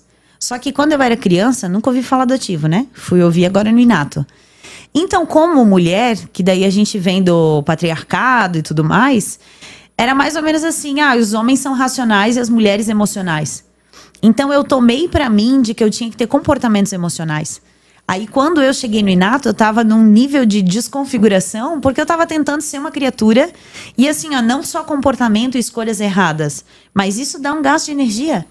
Eu me sentia cansada e o meu cansaço era justamente por quê? Porque eu ficava forçando situações onde eu tinha, sei lá, um ganho de 5% de nível de atividade e que eu poderia estar usando uma potência de 100%. Então, tu vê a, o quão é bom a gente se conhecer. E daí ali vai ter pessoas, por exemplo, que vão passar pelo né, Instituto de Evolução Humana e vão sentir assim, uma diferença muito grande no profissional. Vão ter vontade, às vezes, de mudar é, dentro da, da área de trabalho porque vão perceber que tem aptidões maiores para outras coisas. Uhum. Vão ter pessoas que vão melhorar relacionamento amoroso, relacionamento com os filhos. Então eu acho que onde há pessoas, as meu, inúmeras chances de melhoria. E não digo nem porque tem muitos cursos que se vende assim, ah, vem aqui que tu vai, né, mudar a sua vida. Não, a gente não muda ninguém. Ali a gente aprende o que, que já nasceu comigo, de habilidade e inabilidade, o que, que eu faço com isso? Ah, por que, que eu funciono assim? Por que, que eu enxergo o mundo de tal forma? E daí a tua balança ela começa a ficar diferenciada, assim. Eu comecei a ter paciência em momentos que antes, cara, eu era um, um dragão do nervosismo. Eu falava, não é possível. Aí eu vejo hoje, por exemplo, empresas que eu trabalhei, que eu sempre fui jogada em implantação de sistema. Porque eu gosto. Gosto dessa parte racional, sempre gostei dessa parte técnica. Mas eu ainda me achava emocional, né? Vamos pontuar ali o quanto eu não tinha uma visão certa de mim mesma. E daí, nessas implantações de sistema, eu descobri agora recente, eu acabei sendo a pessoa que fazia os melhores manuais, mas porque tem uma questão da minha personalidade. Eu não gosto de explicar duas, três vezes a mesma coisa. Então, para não precisar ficar repetindo esse conhecimento ou a explicação, eu criei manuais. Daí, quando eu ia treinar uma pessoa, eu explicava uma vez, duas. Daí, eu dizia: então, aqui a gente tem uma pasta com todos os prints de tela do que você precisa. pra, tipo, não me pergunta mais, porque daí eu ia para um lado que eu não tinha paciência. Exatamente. Todo otimista tem um problema sério com Então é fantástico assim, ensinar ó. e treinar mais de duas, é. três vezes e a pessoa não conseguir. Eu hoje a minha forma de me posicionar assim, ó, provavelmente daqui uns anos ou daqui alguns meses, se eu fosse vir aqui nesse podcast de novo, a minha vida profissional ela tá se encaminhando para uma área, por exemplo, que eu não imaginava que é a área comercial. Então, a parte de palestras, de dar curso, é uma área que me interessa, mas por quê? O meu perfil de pessoa, ele tem que estar tá ligado com a questão da comunicação. Então, agora que eu entendi isso, qual vai ser o ramo da pedagogia que eu vou seguir, ou se eu vou para outra área, não se sabe, é um mistério. Mas está muito voltada para essa questão da fala. Eu sinto necessidade de comunicar para as pessoas Poxa, gente, eu mudei, sabe aquela sensação de querer gritar pro mundo? Sim. Eu mudei, é possível mudar, você pode se conhecer. Mas uma coisa Vocês interessante. têm potencial. Uma coisa interessante nossa, assim, quando a gente tem esse racional expansivo, o, o extro, né? De que é o racional para fora. Eu quero falar sobre isso. A gente pode perceber que nós buscamos é, uma necessidade de conhecimento. Então, esse, esses fatores da, da, da, tua lida na contabilidade, a, a pedagogia, Sim. a questão da literatura, pode ver o quanto isso te contribui numa comunicação clara ou numa diversidade de conseguir discutir vários assuntos e para nós pode ver o quanto isso é importante. A gente não vive sem isso. Mas uma coisa que eu confidenciei num, num dos cursos que a gente fez, né? Porque eu fiz algumas vezes o Ser Psico 1 Porque até tem gente que pensa, ah, eu vou lá para repetir. Nunca é repetido, que conforme tem outras pessoas lá, a gente aprende outras coisas, vem outros exemplos. E daí eu compartilhei com as pessoas, agora eu vou compartilhar com vocês, que quando eu comecei a, a namorar, eu gostava de fazer esses encontros marcado pelos outros, assim. Tipo, a Grace chega para mim e fala assim: Ah, Ju, eu tenho um amigo pra te apresentar. Não perguntava nada dele, porque para mim era o máximo, assim, uma novidade em pessoa, literalmente, né? E o único medo que eu tinha era de que a pessoa fosse me achar burra. Aí hoje eu percebo o que? Isso está conectado totalmente com o fato de eu ser racional e eu tenho medo de abrir a boca e não ter o que comunicar. E parecer que não sei o que estou falando, ou parecer que não sou interessante, porque a minha vida inteira era isso que eu buscava e busco nas pessoas. Eu quero me conectar com pessoas que tenham conteúdo de alguma maneira.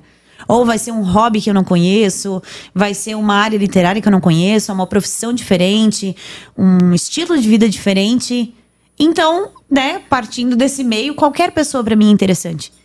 Desde que não fique se lamentando, chorando na minha porta todo dia e repetindo a mesma coisa.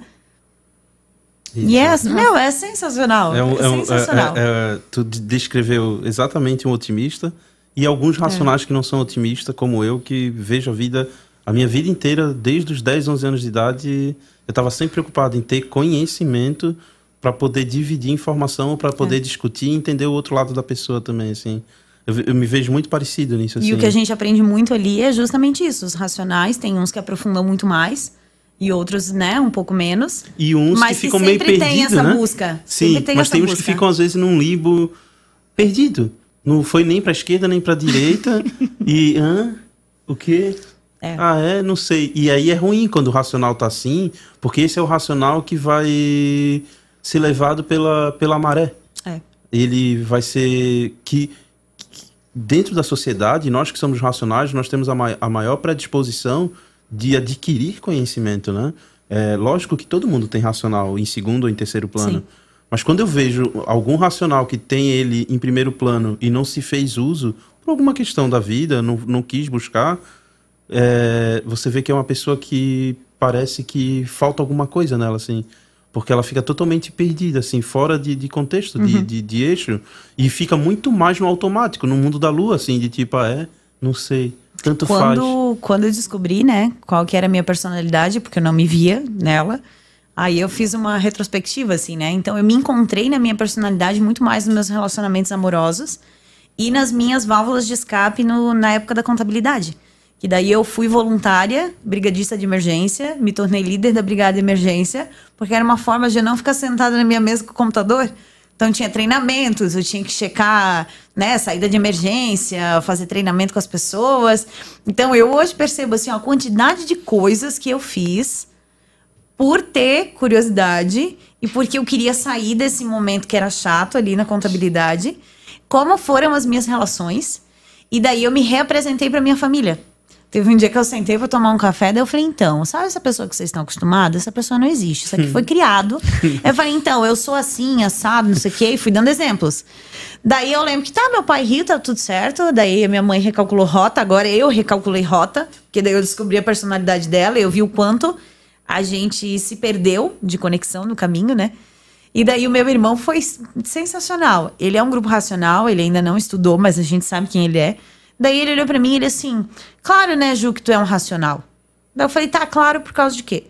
Daí ele disse, porque desde que tu era nova, tu fazia planilha no Excel de gastos, tu era controlada, tu gostava de ler, de pesquisar, tu sempre teve um raciocínio de argumentar. Aí eu falei, gente, o quanto eu não me enxergava, mas o meu irmão ali do meu lado me enxergando. Daí quantas vezes que a gente faz isso com as pessoas? A gente está tão cego no Matrix que a gente não enxerga quem está no nosso convívio. Por quê? Porque a gente criou um padrão, enfiou ela numa caixa uhum. e por uma situação X ou Y, um momento que tu teve de encontro, ou às vezes o que contaram pra gente sobre essa pessoa. Então até tive esse momento, por exemplo, com meu pai biológico. Eu tinha uma visão dele do que me contaram sobre ele. E eu nunca construí de fato um relacionamento com ele para descobrir eu sozinha como filha quem seria meu pai biológico. Então, a gente teve essa reconstrução depois, que foi, né, muito bonita. Mas a gente teve um tempo curto, né? Porque agora ele faleceu. Mas para mim, o momento que eu tive com ele, não me importa se foi tipo seis meses, se foi dois encontros, se foi. Foi tão intenso e foi tão especial a gente se reapresentar e se reconectar, que já valeu todo esse conhecimento só ali. De eu ter parado de ficar me vitimizando que meu pai não vinha me ver. Por quê? Porque daí eu passei a entender o quão difícil era para ele, porque daí eu tenho um padrasto, que eu chamo de pai. Então a identificação é o pai e o pai biológico, né? Porque padrasto para mim é uma palavra que não funciona direito. E daí eu fiquei pensando quão difícil era para o meu pai biológico sair do sítio, vir aqui visitar os filhos, encontrar um outro homem com a pessoa que foi o amor da vida dele, que não deu certo. Então, tipo, olha a quantidade de coisas que ele teria que confrontar, e mais daí o machismo estrutural da criação e etc. E daí eu sou muito grata, assim, ó, por ter passado por todas essas turmas, o contato com as pessoas que eu fiz e com as que eu ainda vou fazer. Mas uma de análise, crescimento uma, como pessoa. Uma análise madura dessa é, pode ter certeza que é do enriquecimento da busca literária e de conhecimento, tá? Não é todo mundo. Ou você estuda psicologia ou alguma coisa comportamental para chegar nessa conclusão. Né? Aí, ou você vai depender da sorte da vida, como o JF fala, Uhum. ou você vai buscar esse conhecimento. E, e no teu caso, tu buscou. Porque você conseguir racionalizar dessa forma, não é todo mundo que consegue fazer. É que eu acho que eu tô buscando, né? É, Eu acho que quando a gente fala de comportamento, ele nunca vai ser uma Porque coisa fechada senão- e acabada. É, senão a gente fica discutindo e a gente esquece gerações, aprendizado. É, tem certas coisas que você vai conversar com uma pessoa de 60, 70 anos hoje e, e as pessoas esquecem esse detalhe. Mas olha o, o- a constituição, a composição de conhecimento e educação que essa pessoa teve lá nos anos 60 e 70 que vieram de pessoas que nasceram nos anos de 1910 ou um pouquinho antes, final do século XIX. Sim. Então as pessoas esquecem isso, que as pessoas que têm 70 anos de idade hoje ou mais, a educação que elas tiveram foram de pessoas que nasceram no início do século XX ou no final do século XIX. Então, assim, partindo desse pressuposto, qualquer discussão tem que ser levado em consideração Sim. esses detalhes, que é o que você fez com seu pai. Sim, porque culturalmente Porque mudou vai ter gente que coisa. ainda vai debater e vai questionar isso. Ah, mas ele poderia, filho é filho e tal. Não, mas qual é o grupo de comportamento dele? Qual é a Sim. educação que ele teve? É, o, o tipo de vivência é, dessa questão. Imagina o quanto é, essa questão pat- patriarcal, machista, Sim. tá, tá dentro dele, principalmente por viver mais Tá isolado no gente, interior. né, ainda. É, imagina numa pessoa como essa, Sim. né? Então é muito legal, só fazendo, pontuando isso.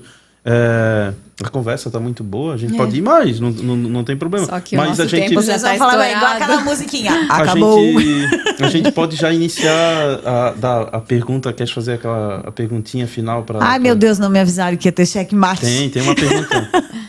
É... se é, Ai, até me perdi aqui agora. Tava aqui pensando no horário que, que o Adriano acho que tá querendo que a gente já Ele tá fazendo finalize. tchau pra gente, ele fez assim, cancela, eu não vi. É, se você indicaria o Inato e, e, enfim, é, o que te fez essa mudança, claro que você já explicou, Uhum. né? É, não é nem essa pergunta que eu queria fazer. Eu estava aqui tentando é, fazer uma pergunta para ti, mas eu acabei me perdendo aqui Uhum. pe- pelo, pelo horário e pelo tempo. Mas com certeza tu já indicou o Inato, né? Já. Com certeza tu vai indicar. Eu, na verdade, comecei Mas- bem quietinha, assim, ó, pegando os familiares. Sim. Falei, como a gente veio de uma família que, né, tem um relacionamento difícil, então eu tenho primas que frequentaram, eu tenho uma tia que foi, eu tenho a minha mãe que foi, tem mais uma tia que quer ir, e o quanto isso fez diferença. Que até um depoimento da minha tia, que é a mãe da Dani, ela disse, Ju, o quanto a Dani mudou depois que vocês começaram a se relacionar e depois que ela começou a fazer curso contigo. Por quê? Porque a gente começa a ter um entendimento, então às vezes assim, ah, aquela raiva, aquela vontade de responder, não diz sobre o comportamento do outro, diz sobre a gente. Então eu percebi que eu tomava muita coisa pra mim e eu vivia olhando pra mim e dizendo assim, cara, o que, que foi que eu fiz? Até tinha uma frase que eu escutava muito, era, tá, tu fez o que pra pessoa te tratar assim? E eu sempre me sentia culpada. Falava, cara, mas não é possível. Então, pra mim, é, eu indico, eu vivo, eu respiro inato, porque eu acho que até quando a gente falou da questão literária, vão ter pessoas que vão encontrar literaturas, né, do JF, mas nada substitui o contexto de tu ter essa imersão e participar lá dos treinamentos, porque não é um curso pronto.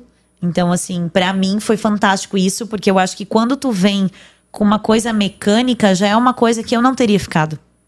Porque eu gosto de coisa dinâmica. Então eu acho que se a pessoa tem dificuldade em qualquer ramo que seja, porque em algum lugar a gente vai ser pego com relacionamentos que não estão engrenando muito bem. Ninguém hoje que eu conversei vai dizer assim: não, minha vida tá plena, me relaciono topzera com todo mundo. Não, a gente vai ter ou no, na família, no clã familiar, ou com pai e com mãe. Então a minha história começou que com meu pai e com a minha mãe era bugado, daí já tinha, né, o pai biológico junto. Tenho irmão, então assim, são comportamentos bem diferentes. Eu e meu irmão tem momentos que a gente conversa muito, tem momentos que a gente fica meses sem se falar, parece que eu não tenho irmão. Então essas estranhezas fizeram eu chegar onde eu tô. Porque eu tinha sempre uma inquietação do tipo, onde é que eu tô errando? Qual é o comportamento? Qual que é o gatilho? O que, que tem? Então, talvez eu tenha estudado muitos comportamentos que têm a ver com a psicologia, né? Eu tô recebendo essa maturidade cada vez mais, porque eu também me coloquei em espaços Sim. que pudesse ter isso. também isso, né? Porque daí lá no início, o JF falou para mim, quando eu andava praticamente de burca, né? Que andava com as roupas estranhas lá me escondendo, ele disse: Tu vai começar a entender mais comportamento das outras pessoas, que como eu tenho emocional em último plano, meu medo era esse, né? Ficar na frieza do racional ou atropelar as pessoas com meu excesso de atividade. Mas ele disse: Tu vai passar a entender mais as outras pessoas quando tu se colocar em momentos de interação. Então foi onde, tipo, várias vezes, ah, eu dei uma baixada de bola. A minha equipe do pedal, por exemplo, a gente tem um grupo ali, já teve outro, mas agora a gente tem um menor, né? Ali são comportamentos. A gente consegue se visualizar no momento de estresse, porque rola, rola estresse no esporte. Eu percebo agora quando eu faço aula de luta, teve até um homem que eu conheci na sexta-feira, que a gente foi colocado para lutar, e ele é de um grupo emocional os neurônios espelhos dele eram tão grandes que na hora que eu ia fazer um, mo- movimento, às vezes ele espelhava o meu movimento. E daí ele disse pra mim: "Ah, desculpa, é porque eu tô aqui te espelhando". Daí eu falei algumas características que são de grupos emocionais, e daí ele disse: "Como é que tu sabe?". Falei: "Vem lá conhecer o Inato". Daí foi onde eu conversei um pouco de Inato e ele trabalha com treinamento mais na linha da inteligência emocional. Então, por exemplo, vai pegar muitas pessoas ali, mas não é para todo mundo. Então, isso para mim fez muito sentido, porque o Inato ele me trouxe uma percepção macro de tanta coisa, de energia, de saúde, né? Porque tem identidade energética. Então, assim, não a energia num sentido místico, a energia que a gente emana mesmo, né? De, de paz e amor, de vamos movimentar esse negócio, vamos fazer, nesse sentido. Então, para mim, se a pessoa vai lá com vontade de aprender, não tem como não ficar melhor depois. Claro que é um policiamento, é um treino, né? É bom ter pessoas que fizeram inato ou faz umas amizades lá para ter umas conversas diferenciadas e para se fortalecer também nesse conhecimento. Porque senão volta sem informação, a pessoa vai esquecer. Porque se for imaginar, eu fiquei, né? Tenho 36 anos agora. 34 anos foi quando eu entrei no Inato. Cara, são 34 anos de manias. E mais com a vivência com os pais, que às vezes tem 60, 70 anos. Aí mais a carga que vem deles. Então a pessoa tem que ter força de vontade de se melhorar. E de querer fazer diferença, e de querer se encontrar dentro do que é a sua verdade natural. Então eu super indico. Se quiserem conversar comigo em off, também adoro uma conversinha. Estou aberta para isso. Né? Empresarial, pessoal, que eu acho que é uma coisa que me motiva muito. Que tem uma frase do JF que para mim eu incorporei lá no início se o meu comportamento influenciar positivamente uma pessoa, já valeu o que eu tô fazendo.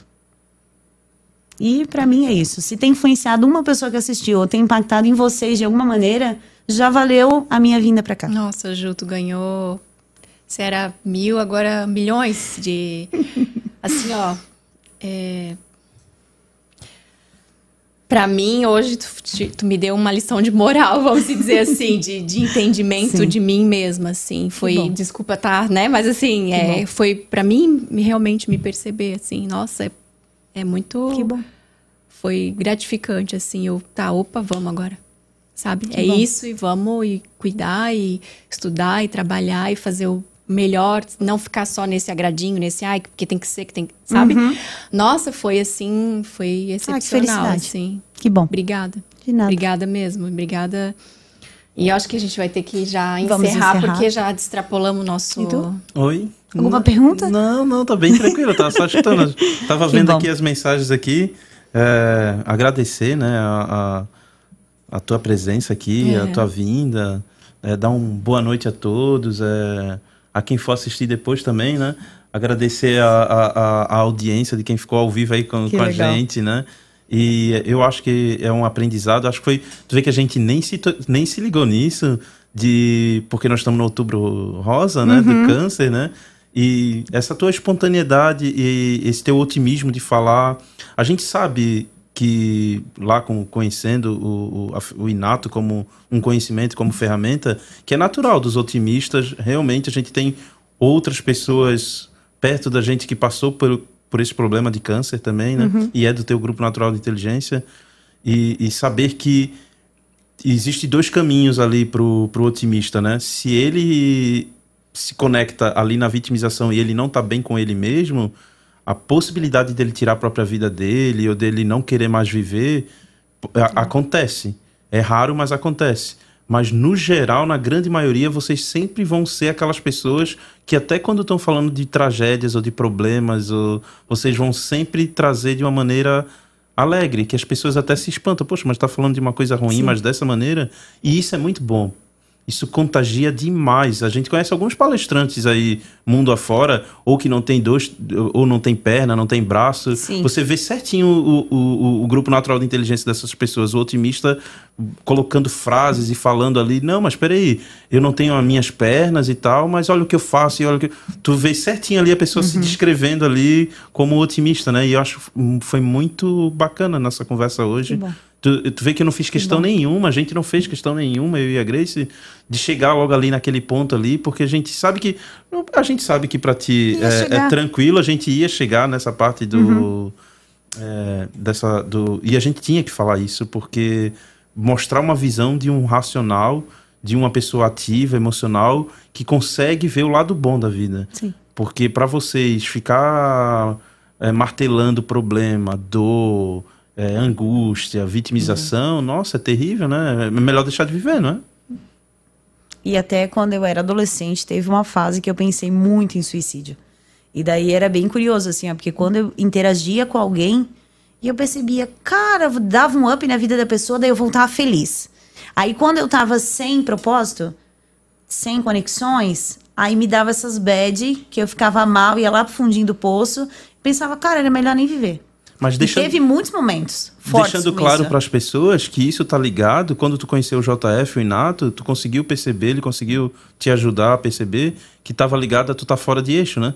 Por uma programação Sim. familiar, você começou a crer que você era o problema, ou que você que estava errada ah, se tudo isso está acontecendo, então ser como eu estou sendo, ou ser do jeito que eu, que eu vejo a vida é errado. E aí tu começou a se desconfigurar, né? É. Só para deixar claro para as pessoas que foi isso. esse processo que tu passou por muitos anos da tua vida, né? E assim Totalmente fora de eixo. A questão da, da cura, não só de doença, mas mental, nunca vai ser uma coisa só. Então são as conexões que eu tenho, são os livros que eu li, são os abraços que eu dei, que eu ganhei, todo esse dia a dia que faz a pessoa que eu sou hoje. Então, quando me perguntam assim, ai ah, meu, que massa, tu se curou, tu é guerreira. Me curei pela ajuda da medicina, mas assim, só a medicina não, não é o suficiente. Se a pessoa não tá bem do pensamento, do comportamento, porque a gente se sabota quando chega em casa. É. Lá no off, quando ninguém tá vendo, Sim. é quando a pessoa tá lá usando alguma coisa que faz mal pro próprio físico e pro mental. Porque isso aí é uma toxicidade mental para te chegar, né, pensar no ponto de desistir. Exatamente. É, é, é e daí tá... ali que eu fui atrás de inteligência sim, emocional, sim, sim. num geral, de me e conhecer. Que não tá, e que não tá errado. O ruim é quando fica fechando o conceito. É. E, e, como é que você explica daí os, que são diferentes, né? Sim. O, dos 12 grupos naturais de inteligência, o otimista, ele tá naqueles é, que vai divergir desses conceitos que são muito presos. Por exemplo, assim, eu também sou racional como você, mas eu sou de um grupo natural de inteligência que, se participar de algo focado só na inteligência emocional, eu vou me ver. Porque eu tô. Ah, eu, tô eu vou estar me buscando nesse. Eu sou um racional que eu vou estar buscando entender o meu emocional e eu vou ver ali que tem várias coisas que, ok, ó, é isso que eu preciso. Mas quando eu vou colocar em prática no dia a dia, eu vou lá, faço curso tal. Oh, saí super motivado, maravilha. Na hora de aplicar no meu dia a dia. Três dias depois, ah, três dias depois já eu já era. entrei. Porque. Chegou em casa, acabou, emocional. Exato, porque a informação não está errada, ela só está incompleta. É, Então, só tá sendo tentando aplicar pra pessoa. Isso. Algo né, que é para outro grupo de é, Que é pessoas. para outro grupo de pessoas. Então- Por isso que até assim, ó, dentro de toda essa linha que a gente conversou, é, o inato ele não vem tirar nenhum outro conhecimento. Muito pelo contrário, porque tem até pessoas que conversaram comigo. Eu já estudei PNL, já estudei algumas outras vertentes, também na- no ciclo de energias. Mas assim, eu acho que durante todo o processo da humanidade, eles fragmentaram tanta coisa que o inato ele traz uma clareza que tu não precisa abandonar nada do que tu estudou. Tu vai agregar, tu vai ter uma visão diferenciada E aplicar do que no tu lugar já... certo. Sim. É muito simples, porque a maior parte das pessoas que não investe no inato, que não vem para esse conhecimento, é porque não tem noção da magnitude que é e que tu não vai estar abandonando nada. Ninguém vai te dizer, ai, tu vai para direita ou vai para esquerda, tu é isso ou tu é aquilo. Não, a gente comprova. Então eu lá, quando tinha os exemplos, eu comecei, cara, olha ali, eu acho que eu tô ali. Não, eu tô aqui.